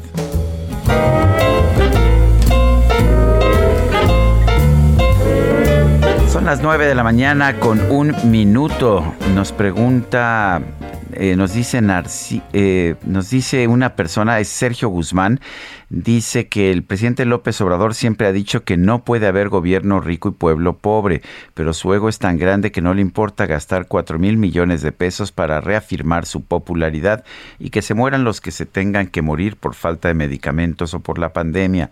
Total, sobran incautos que lo sigan apoyando. Dice Mario Alberto, Sergio, vaya forma de desperdiciar el dinero, 3.800 millones de pesos en la revocación de estos chavistas. Defendamos al Y Sergio también soy un Grinch. Juicio a López por inepto, es lo que dice Mario Alberto. Dice Socorro Rodríguez Cejudo. Quique, qué maravilla la música de este día. Gracias, amo esta temporada navideña. Lo siento, querido Sergio. Efectivamente hubo una conspiración entre Itzel González, el DJ Quique y Fernanda para ponernos esta música navideña que por supuesto no debería tener lugar en este espacio dedicado al señor Scrooge. Pero bueno, son las nueve de la mañana con dos minutos. Se realizó el primer desfile de la policía en la Ciudad de México. Carlos Navarro nos tiene la información. Adelante, Carlos. Buenos días, Sergio. Te saludo con gusto a ti al auditorio y comentarte que en el primer desfile en la historia de la Policía de la Ciudad de México se reconoció la labor de esta corporación, pero a su vez se lanzó un mensaje. No hay grupo criminal que les haga frente. Ayer, en el Monumento a la Revolución, la jefa de gobierno Claudia Sheinbaum, en compañía de miembros de su gabinete y la titular de la Secretaría de Seguridad y Protección Ciudadana, Rosa Isela Rodríguez, destacó el trabajo realizado por la Secretaría de Seguridad Ciudadana y la Fiscalía General de Justicia Local en esta materia. Escuchemos. Cada día hacen un gran esfuerzo por proteger y poner su vida para salvaguardar la vida de los demás. Se dice en pocas palabras, pero haber disminuido en tres años más del 40% de los delitos de alto impacto, se lo debemos a la labor cotidiana y coordinada de las fuerzas de seguridad, de la justicia en la ciudad. Y eso es gracias a la labor que cada uno de ustedes, hombres y mujeres, con entrega, con valor, desempeñan para los habitantes de la Ciudad de México. Por su parte, el secretario de Seguridad Ciudadana de la Ciudad de México, Omar García Harfush, afirmó que no hay grupo criminal que les haga frente. Escuchemos. Aún queda mucho trabajo por hacer, pero hoy en día podemos decir que en la Ciudad de México hay menos impunidad y no hay grupo criminal que pueda hacer frente a nuestra Secretaría y a nuestra Fiscalía General de Justicia. En este esfuerzo, las y los policías han sido una pieza clave. Ayer desfilaron del Monumento a la Revolución al hemiciclo a Juárez 1.600 policías capitalinos y 174 elementos del heroico cuerpo de bomberos local. También participaron elementos de la Fiscalía General de Justicia de la Ciudad de México que pertenecen a la Policía de Investigación. En este caso, el personal realizó diferentes formaciones en tres bloques. Se mostraron vehículos y personal de más de 30 áreas especializadas que conforman la policía, como la Policía Bancaria Industrial, la Policía Auxiliar, el Grupo Ateneas, las coordinaciones generales de la Subsecretaría de Operación Policial y Tránsito, con su grupo de acrobacia, la Policía Montada, el ERUM, entre otras. También comentarte que estuvieron presentes la fiscal general de justicia de la Ciudad de México, así como el titular del Tribunal Superior de Justicia de la Ciudad de México, entre otros funcionarios. Sergio, la información que te tengo. Bueno, pues uh, muchas gracias Carlos Navarro por esta información. Y la mañana de este domingo, el vehículo en el que viajaba la senadora Marta Guerrero Sánchez fue baleado cuando se dirigía al municipio de Temoaya, la toma de protesta del nuevo ayuntamiento. Gerardo García nos tiene el reporte. Adelante, Gerardo. Buenos días, Sergio Auditorio. Como lo comentas, en Temoya, la senadora de la República por el Estado de México, Marta Guerrero Sánchez, fue víctima de un ataque a balazos al ir en su vehículo. Agresión por la que se pidió justicia a las autoridades estatales y federales.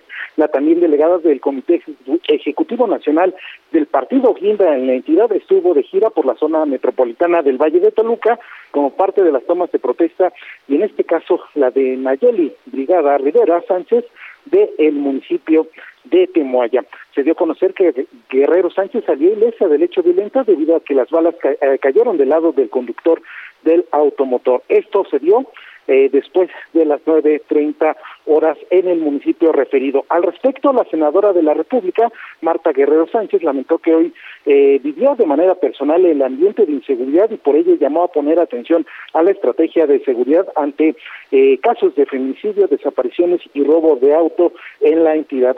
también ratificó que precisamente ella va a estar recorriendo todas las regiones del Estado de México, dado que la investidura que tiene partidaria la obliga a cumplir con esas funciones. La Fiscalía General de Justicia del Estado de México también por su parte dio a conocer que ya se realizan investigaciones en este caso, incluso desde el día de domingo del día de ayer realizaron diversas diligencias, como fue recorridos en la zona en donde se dio el percance. De hecho, también nos encontramos desde el Congreso local del Estado de México, en donde en unos minutos la senadora estará emitiendo y dando una conferencia de prensa. También va a estar presente su compañero el senador de la República, también por el Estado de México, Ingenio Martínez Miranda el reporte que les tengo.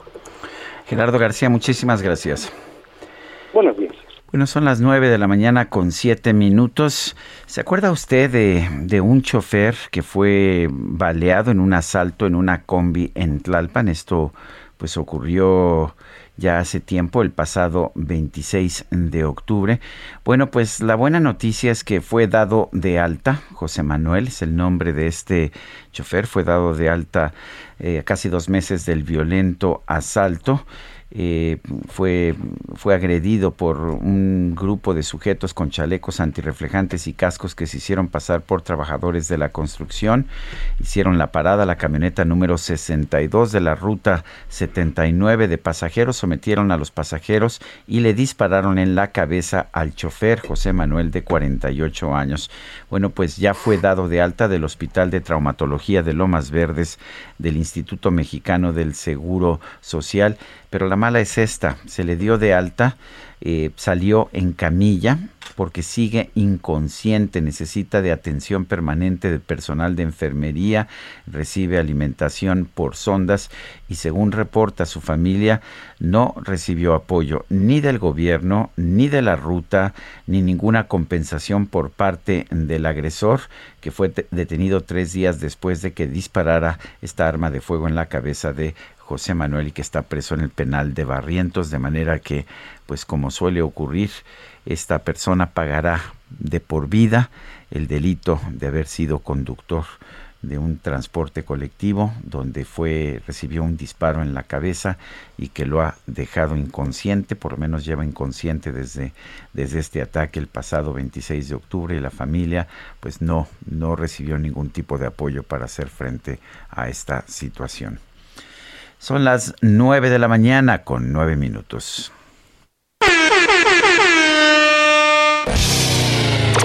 La micro deportiva. Damas y caballeros.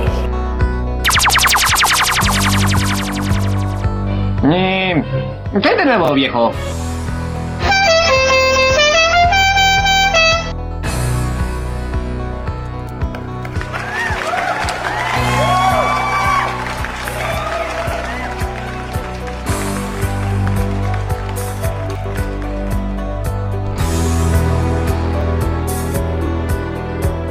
Pues ya está con nosotros Julio Romero y su micro deportiva. ¿Cómo estás, mi queridísimo? Muy Julio? bien, Sergio, muy bien. Muy buenos días, amigos del auditorio. Qué placer saludarles arrancando la semana. Oye, me sentí como en la década de los noventas entrando en la arena de los toros de Chicago. ¿Te acuerdas qué entrada esta de Sí, los sí, toros? sí, sí, Es así es, era exactamente la misma espectacular, música. sí. Sí, Alan Parsons, gran, gran productor. Eh, pues así somos de Alan Parsons es su, es su aniversario, Sí, ¿no? sí, sí, sí. Y entonces, pues le mandamos un abrazo, gran productor, que participara, por cierto, en uno de los discos más famosos de Pink Floyd, el Dark Side of the Moon. Oye, bueno, vámonos, semana 15 en el fútbol americano de la NFL. ¿Qué juego el día de ayer? ¿Qué juego el día de ayer? Entre los eh, Cuervos de Baltimore y los empacadores de Green Bay.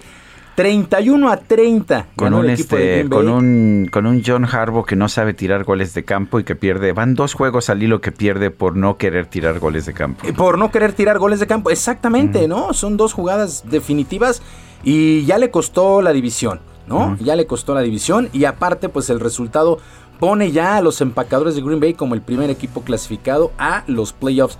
Están ya en los playoffs los empacadores de Green Bay, se presentan como el mejor equipo de la liga.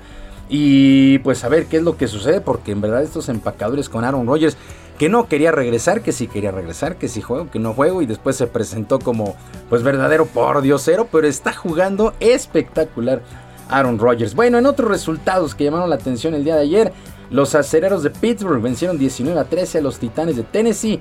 Los vaqueros de Dallas, pues prácticamente pie y medio en los playoffs, vencieron 21 a 6 a los gigantes de Nueva York.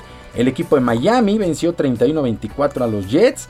Los eh, Tejanos de Houston 30 a 16 sobre los Jaguares de Jacksonville. Eh, pues son algunos de los resultados. Para hoy, a las 3 de la tarde, este juego se movió por temas de COVID eh, por los Browns.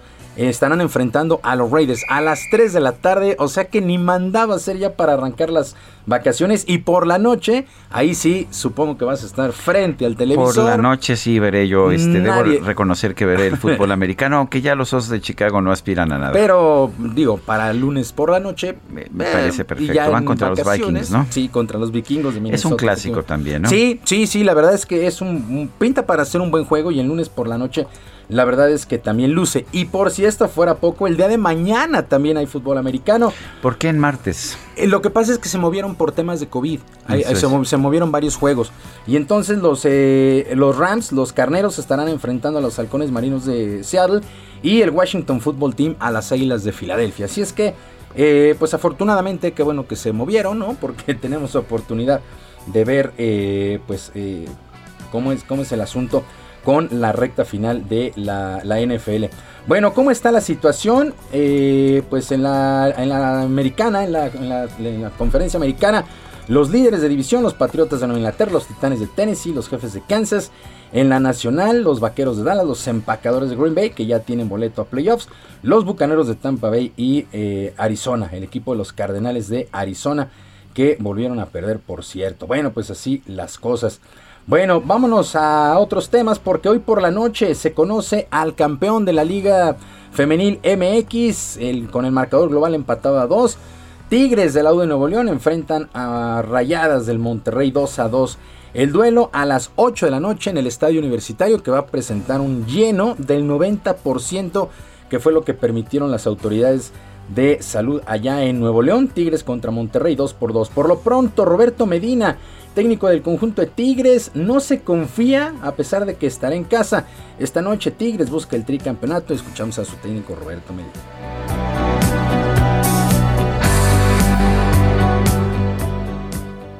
No, por supuesto que vamos a esperar un equipo que va a ser muy agresivo. No creo que en estas instancias nadie quiera regalar nada, todo el mundo quiere llevarse algo.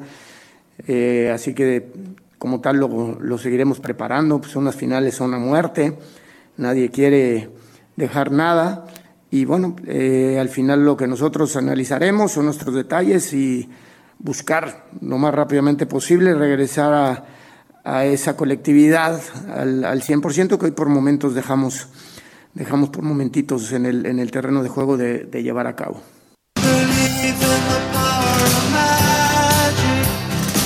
Bueno, en contraparte, Eva Espejo, que es la técnico de los Rayadas o de las Rayadas, sabe que la cosa está complicada, está difícil, pero no es imposible para esta noche de visita en donde estaban buscando el título. Escuchamos a Eva Espejo.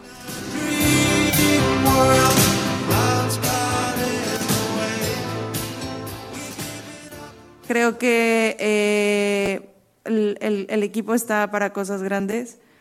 Eh, creo que eh, si algo tenemos que hacer diferente es meter los goles que, eh, las oportunidades, las jugadas que, que, que, generamos.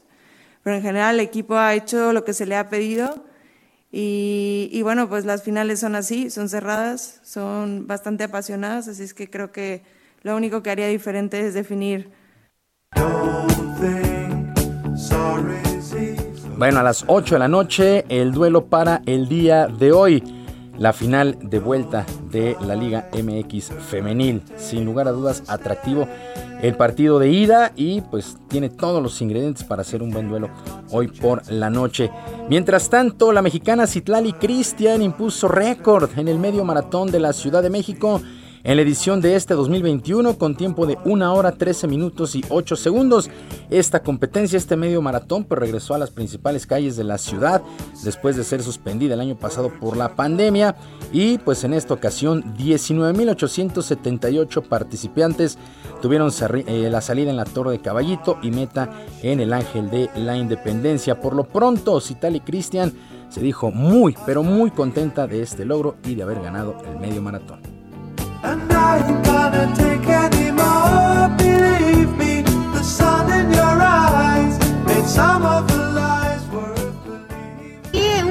Complicado, sin embargo, pues nos adaptamos a correr en las calles, en los lugares que se pudiera. Este, hacerlo debidamente con las medidas que, que se nos indicaron, pero tratamos de, de seguirlo haciendo en el lugar que se pudiera adaptarnos a la situación y pues también una parte que a mí me favoreció es que realmente pues como no había competencias pues nos dedicamos 100% a entrenar.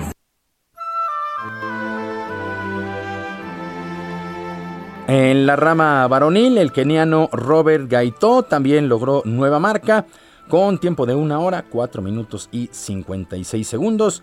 Pues fiesta, fiesta el día de ayer para los corredores aquí en la Ciudad de México. Afortunadamente ya, ya se puede llevar a cabo el maratón y el medio maratón eso sí, con todas las medidas de sanidad requeridas. Sergio, amigos del auditorio, la información deportiva este lunes, que es una extraordinaria semana para todos. Yo mm, tengo mis vías de comunicación. En Twitter estoy en arroba jromerohb, en arroba jromerohb, además del canal de YouTube Barrio Deportivo, Barrio Deportivo en YouTube, todos los días a las 7 de la noche. Que tengas una muy buena semana y pues, por Gracias, aquí nos Julio. estaremos viendo. Buen día.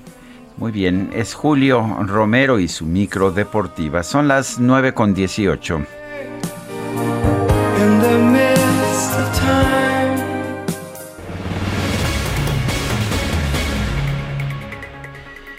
Joseph Zárate nos presenta el libro Guerras del Interior, crónicas galardonadas con el premio Ortega y Gasset 2018, 2016, perdón, y el premio Gabriel García Márquez 2018.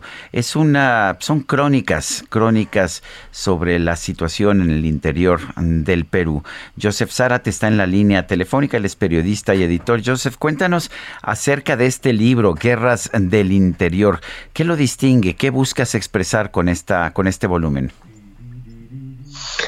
Hola, ¿qué tal? Eh, muchas gracias por la invitación. Eh, bueno, eh, mi libro básicamente es un libro que, cuyos protagonistas, ¿verdad?, son hombres y mujeres de origen indígena que durante varios años de su vida han intentado resistir las presiones de poderes más grandes que ellos, ¿no? ya sea un Estado, ya sea eh, las empresas son responsables muchas veces, o también con organizaciones criminales, mafias, ¿no? En este caso, por ejemplo, la industria de, la madera, ¿no? La industria ilegal de la madera. Entonces este libro básicamente a través de esas historias intenta hacernos reflexionar sobre, eh, digamos, cuál es el precio ¿no? que, pagan estas poblaciones y también que, nosotros, la responsabilidad que tenemos en, pensar el progreso de una sola manera, ¿no? Pensar el progreso basado solamente en la extracción de recursos naturales, que es básicamente la base de la economía de los países, eh, sobre todo latinoamericanos, ¿no? Entonces, es un poco el propósito del libro. estas crónicas surgen de un trabajo personal tuyo en, en las zonas eh, en las zonas productoras de madera o cómo, cómo vas haciendo el trabajo de investigación.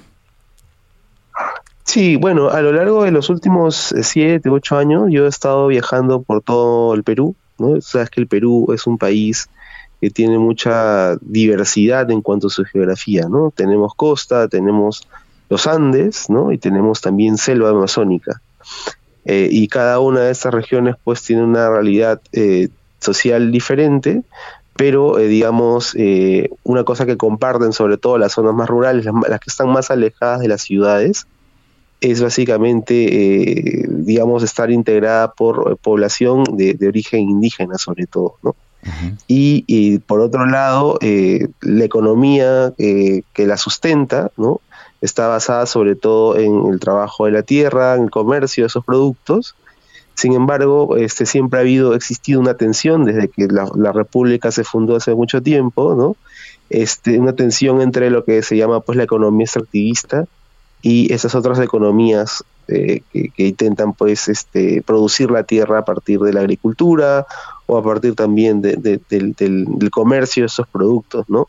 Eh, y yo eh, básicamente he estado escribiendo crónicas, es decir, la crónica es un género periodístico que utiliza pues las herramientas de la literatura para contar una historia real, ¿no? Para transmitir emociones, para transmitir una experiencia, para transmitir conocimiento.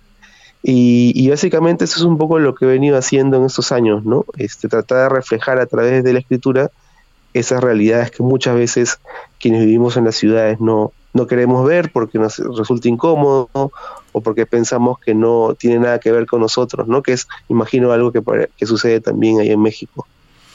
Bueno, pues entonces este libro está disponible en México también, ¿verdad? Eh, ¿Qué editorial lo, lo ha traído a México? Lo ha traído a México.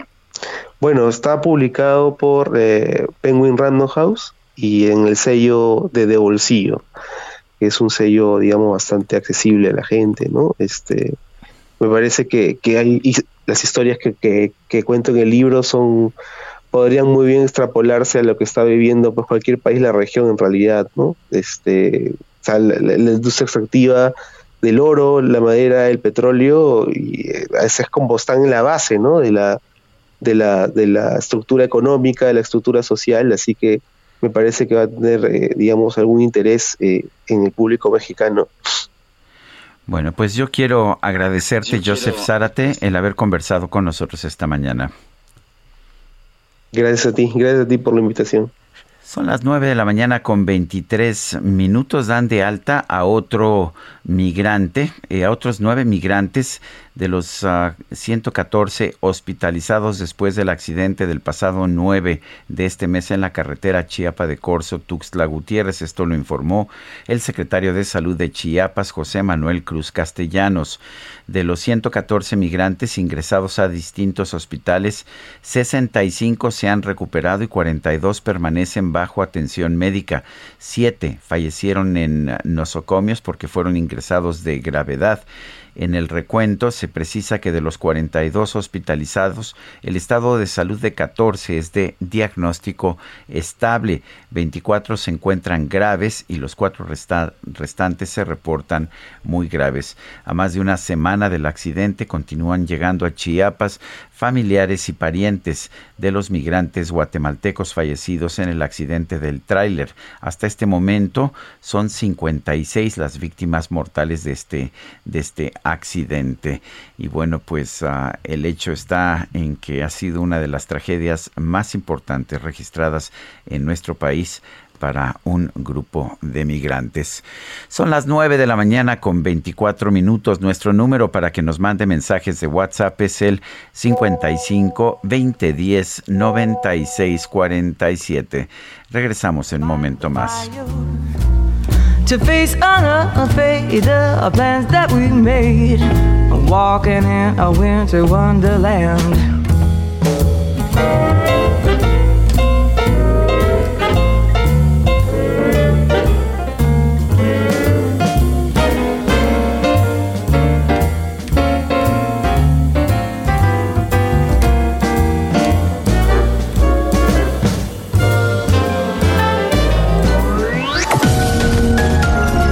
Sergio Sarmiento y Lupita Juárez quieren conocer tu opinión, tus comentarios o simplemente envía un saludo para ser más cálida esta mañana.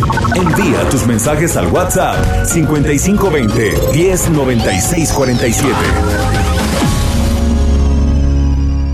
Heraldo Radio.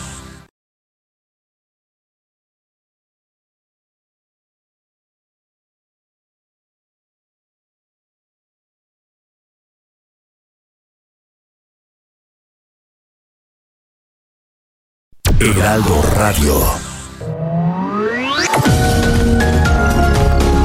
Continuamos con Sergio Sarmiento y Lupita Juárez por El Heraldo Radio. En Soriana, la Navidad es muy de nosotros. Lleva 4 litros de leche Lala, leche Alpura o leche Santa Clara UHT por 75 pesos. Sí, leches Lala, Alpura o Santa Clara, 4 por solo 75 pesos. Soriana, la de todos los mexicanos. A diciembre 23, aplican restricciones. Válido en Hiper y Super. I just came back from a lovely trip along the Milky Way. I stopped off at the North Pole to spend a holiday. I called on dear old Santa Claus to see what I could see. He took me to his workshop and told his plan to me.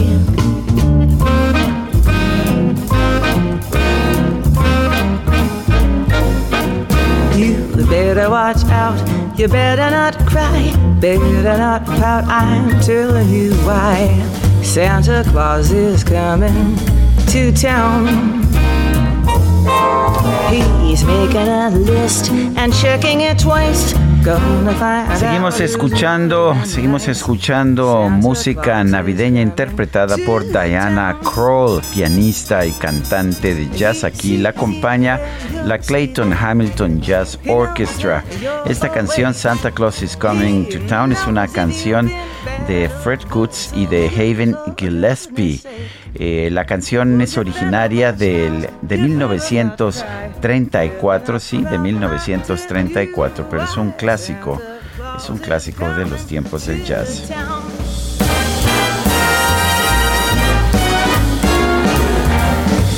Son las 9 de la mañana con 32 minutos. Tenemos mensajes de nuestro público. Dice José Rojas, buenos días Sergio, pues sí que preocupa el enfrentamiento entre Morena y el INE, esto puede dañar mucho al país. Yo le creo al INE y le doy mi apoyo, ellos actúan conforme a las leyes y lineamientos que rigen a este instituto. Dice otra persona, buenos días, muchas felicidades por su programa y es de risa lo que dicen las autoridades de seguridad. Igualmente que tengan una excelente Nochebuena, feliz Navidad, año viejo, ya no, año nuevo. Un abrazo, bendiciones, no nos da su nombre esta persona. Dice Pilar Martínez, saludos cariñosos, estimadísimo señor Sarmiento, un abrazo virtual para Lupita y para usted. Ustedes son parte de mi día, soy miembro del club de Scrooge a mucha honra. Además, nacimos el mismo día. Pues me parece muy bien, doña Pilar Martínez. Son las 9 con 33 minutos y vamos a Bienestar H con Mariano Riva Palacio. Sergio Sarmiento y Lupita Juárez. Mariano Riva Palacio, ¿qué nos tienes esta mañana? Querido Sergio, ¿cómo estás? Muy buenos días, amigos del Heraldo Radio. Fíjate, Sergio, que voy a compartir contigo y con todos los, los radioescuchas un análisis hecho por especialistas en psicología infantil y juvenil que revela datos muy interesantes sobre la niñez y adolescencia de nuestro país, que están padeciendo en estos momentos. Dice este estudio, Sergio, que la niñez de nuestro país no es tan optimista comparada con otras generaciones. El estudio fue realizado por el Centro de Especialización de Estudios Psicológicos en la Infancia, que indica que los niños menores de 8 años creen principalmente en sus padres y en su entorno familiar y también en la escuela. Comienzan a admirar los símbolos patrios y como es el caso, comienzan a admirar a superhéroes, estrellas de rock, estrellas de pop juveniles, también les ilusiona la época navideña, creen en Santa Claus, los Reyes Magos y creen en general que la mayoría de la gente es buena. Asimismo, tienen mucha ilusión de que están recobrando poco a poco su vida social y escolar. Sin embargo, Sergio, los niños de 9 a 12 años manifiestan que México tiene muchos problemas. Muchos de estos niños empiezan a desconfiar de sus maestros y devalúan los símbolos patrios, pero continúan admirando con mayor vehemencia a los héroes de la pantalla grande, a los héroes de las historietas o estrellas musicales. Asimismo, desconfían de la situación sanitaria que estamos viviendo en el planeta, Sergio. Muchos de estos niños no le ven fin a la pandemia. También piensan que la mayoría de las personas son malas porque pueden hacerles daño.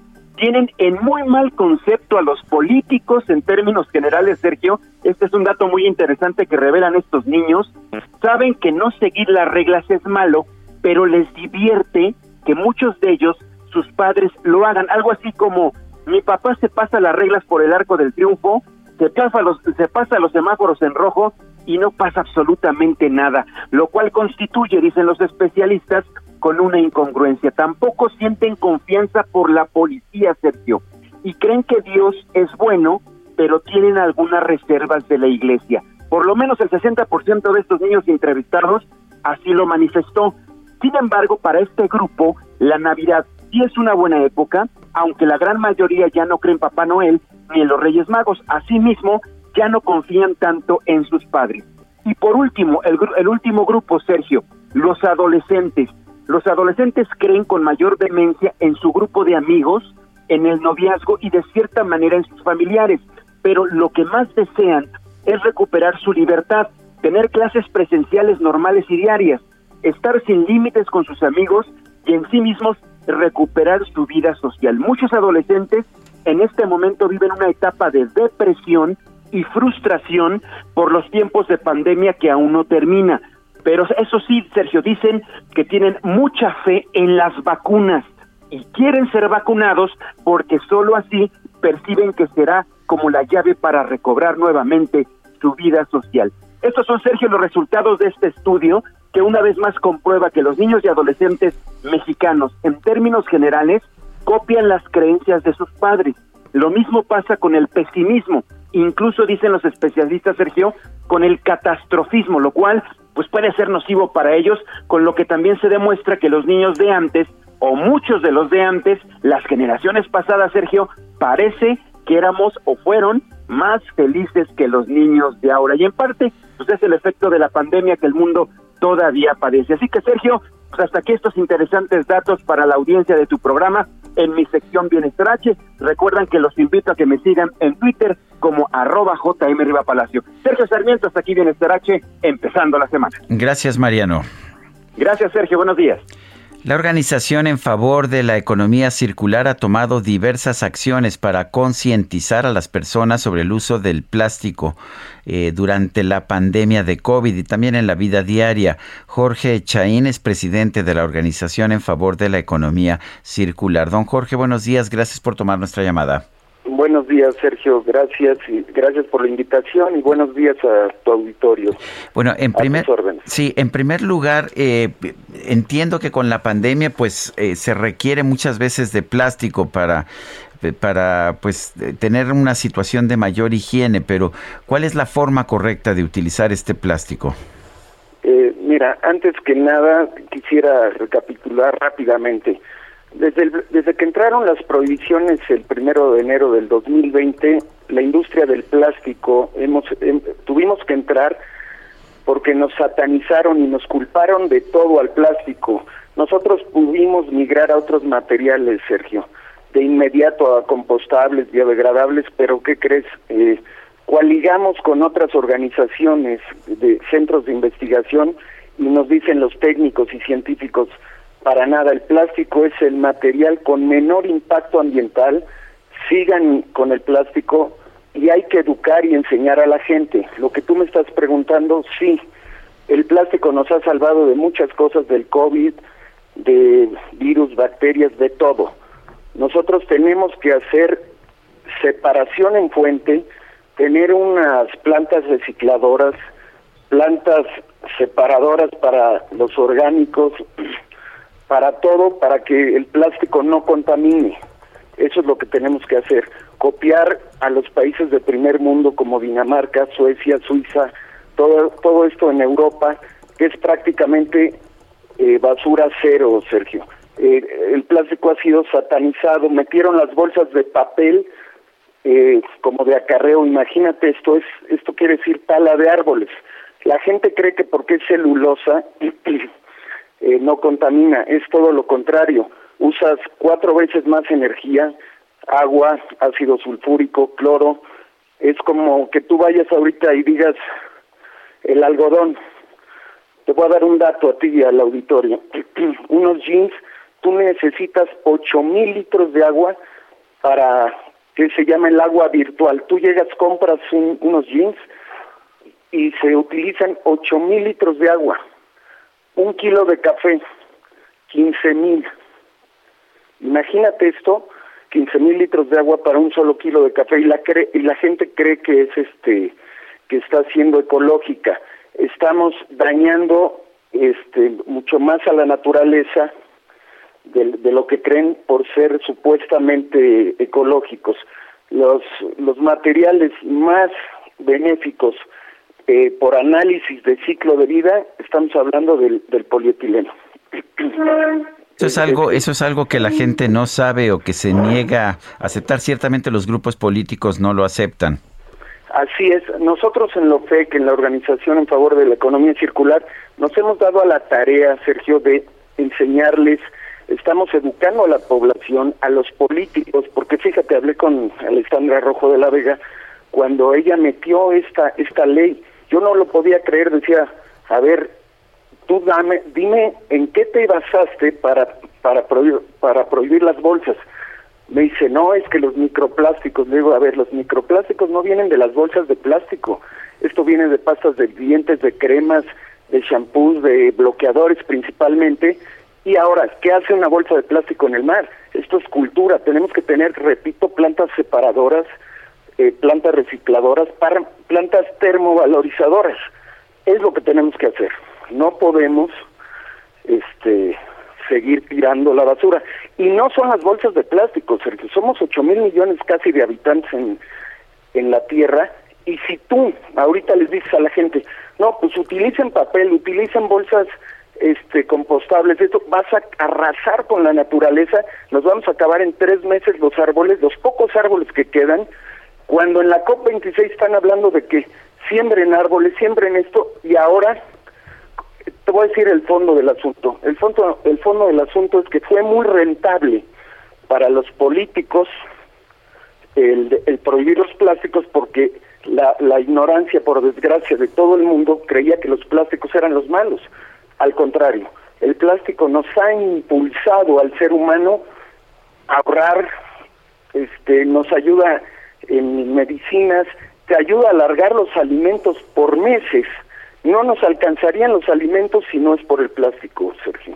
Entonces nosotros necesitamos una cultura de, de educación e inversión, pero tiene que pronunciarse el gobierno con nosotros y con la ciudadanía para invertir en, en plantas separadoras, termovalorizadoras y también eh, te quiero decir, tuve un webinar con la senadora de, Hidalgo, creo que es María Merced González González, donde me decía que nos íbamos a, mo- a morir de cáncer todos por este, por las plantas termovalorizadoras.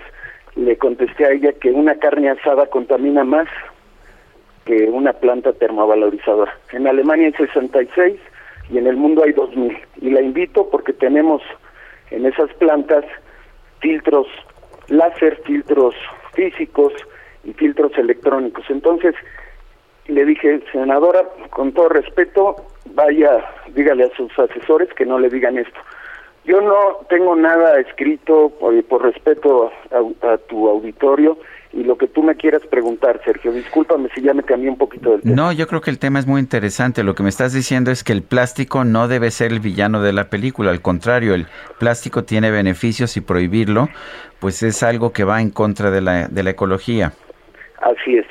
Y, y yo no lo estoy diciendo yo, lo- porque nosotros, te repito, podíamos haber migrado, cambiado a otros materiales supuestamente amigables, pero es todo lo contrario. Por eso insistimos en quedarnos ahí. Si, no, si tú me obligas a mí a, meterte otros materiales, yo no te voy a proteger contra el COVID, no te voy a proteger contra virus, bacterias, salmonelas. Ahora, le están pegando a la economía de los mexicanos. ¿Por qué? Porque tu empaque te lo tenían eh, las tiendas ya en el costo. Tú ibas a las tiendas grandes, te daban tu bolsita y ya ese costo ya no te lo cobraban. Ahora te la están vendiendo. Pero te voy a decir este dato también. Ahora esas tiendas para que regresen a, a como estaban antes está muy difícil porque antes gastaba 50 millones de pesos una sola tienda grande al mes, eh, la marca más grande de, estas tiendas gringas, ya sabes, gastaba 50 millones, ahora le está están dejándole 100 millones de pesos mensuales el vender la bolsa. Entonces ya no, claro, contaminando, porque estas bolsas que venden no son reciclables, terminan a tira- eh, en tiraderos a cielo abierto y aparte no sé si te acuerdas que cuando entró la pandemia teníamos una contaminación tremenda y no salían los carros. La contaminación fue porque están enterrando basura y esto eh, a la hora de enterrarlo eh, eh, eh, forma gases de efecto invernadero y este es el problema que tenemos en la ciudad y también es un negocio que alguien se está llevando porque les dan 230 pesos promedio por cada tonelada de basura. Solo en la Ciudad de México se entierran 13 mil toneladas diarias. Ahí te lo dejo de tarea. Bueno, pues Jorge Chaín, presidente de la Organización en Favor de la Economía Circular, gracias por tomar nuestra llamada. Gracias, Sergio. Muy amable. Un abrazo. Bueno, el Colegio de México presentó el estudio sobre percepciones de desigualdad y movilidad social en México. La doctora Alice Crosser, profesora investigadora del Centro de Estudios Sociológicos del Colegio de México, está, está en la línea telefónica. Doctora Crosser, gracias por tomar esta llamada. Cuéntenos de este estudio sobre las percepciones de desigualdad social y movilidad en México. Hola Sergio, muy buenos días, buenos días a todos tus oyentes. Eh, sí, acabamos de publicar el estudio con colegas del Colegio de México y del Centro de Estudios Espinosa Iglesia, eh, donde medimos qué perciben los mexicanos acerca de la desigualdad, de la pobreza, eh, la riqueza y la movilidad social. No- eso no es un estudio sobre eh, cuál es la desigualdad real, digamos, sino cómo se percibe eh, por la población. Y eso es importante porque eh, las percepciones luego afectan nuestras demandas políticas, ¿no? Y queríamos saber por qué existe tanta desigualdad tanto tiempo, hay tanta persistencia en desigualdad en México, eh, y no se hace nada sustancial, digamos, para bajarla o no se logra bajarla, ¿no? Entonces lo que vemos es que los mexicanos sí saben que existe mucha desigualdad, pero tienen, digamos, ideas diferentes de cómo se ve esta desigualdad. Y eh, en ese sentido, las personas con menores eh, riquezas piensan que hay más pobres y más ricos en el país, y las personas más ricas piensan que hay eh, todavía muchos pobres y muchos ricos, pero un poco menos, y hay una distribución más gradual, es decir, hay diferentes percepciones de cómo se ve o cómo se, se vive esa desigualdad. ¿no?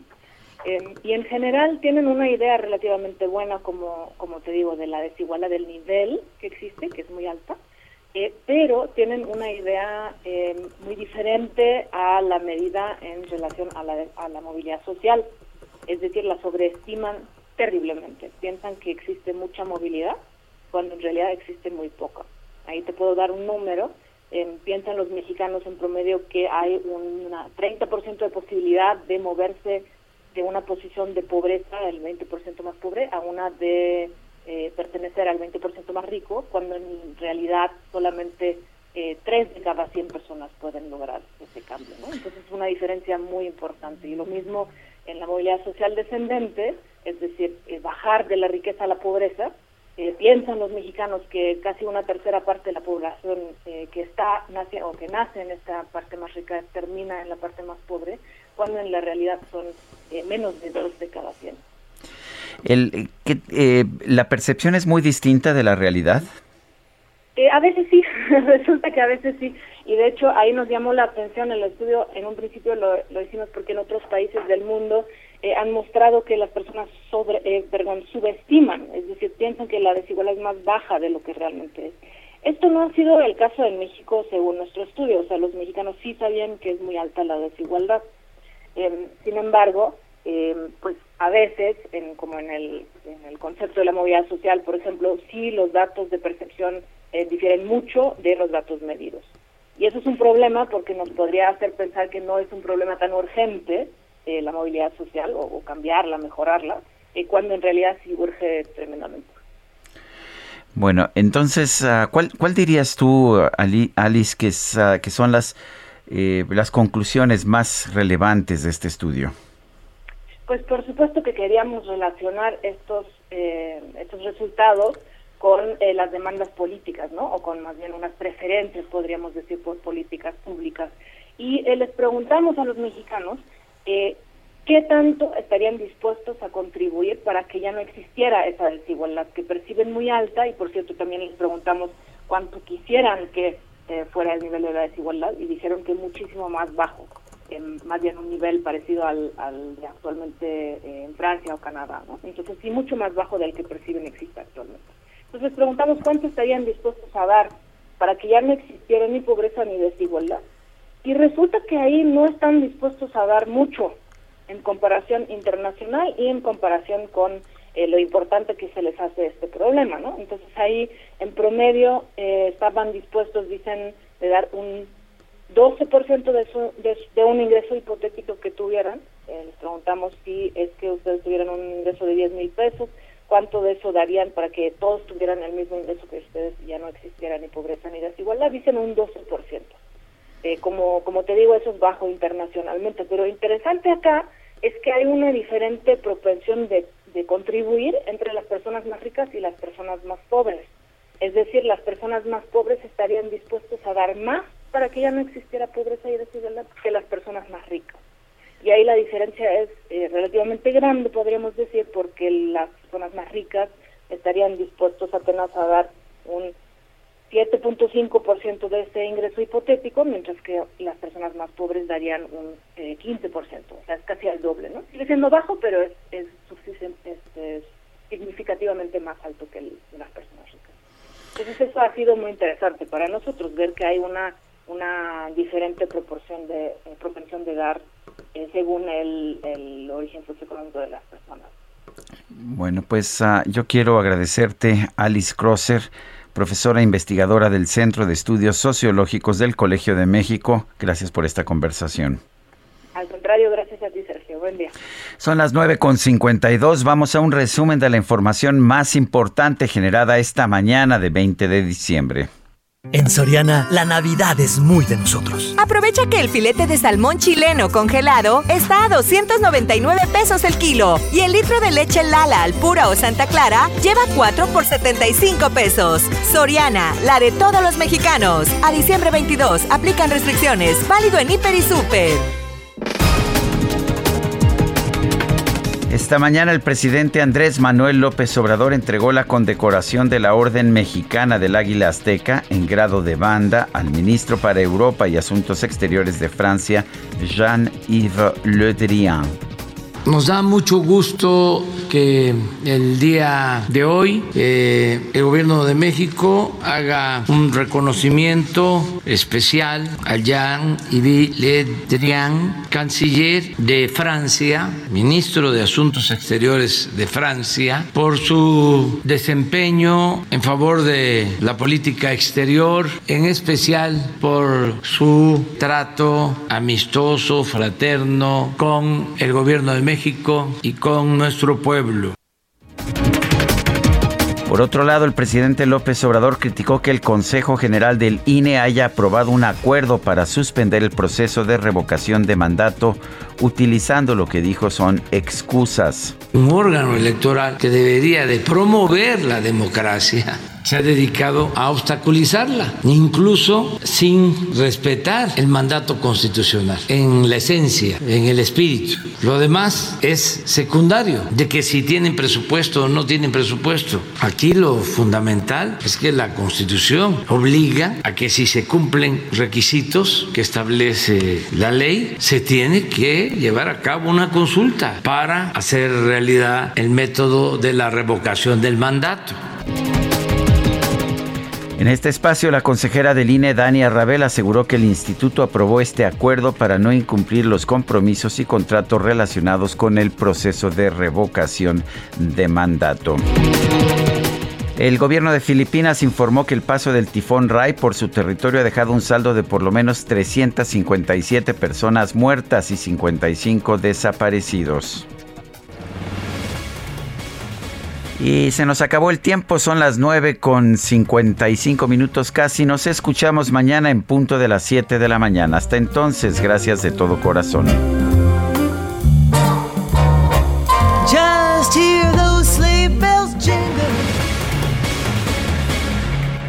Heraldo Media Group presentó Sergio Sarmiento y Lupita Juárez por El Heraldo Radio. Heraldo Radio 98.5 FM, una estación de Heraldo Media Group, transmitiendo desde Avenida Insurgente Sur 1271, Torre Carrachi, con 100.000 watts de potencia radiada. Tired of ads barging into your favorite news podcasts? Good news. Ad-free listening is available on Amazon Music for all the music plus top podcasts included with your Prime membership. Stay up to date on everything newsworthy by downloading the Amazon Music app for free or go to amazon.com slash news ad free. That's amazon.com slash news ad free to catch up on the latest episodes without the ads.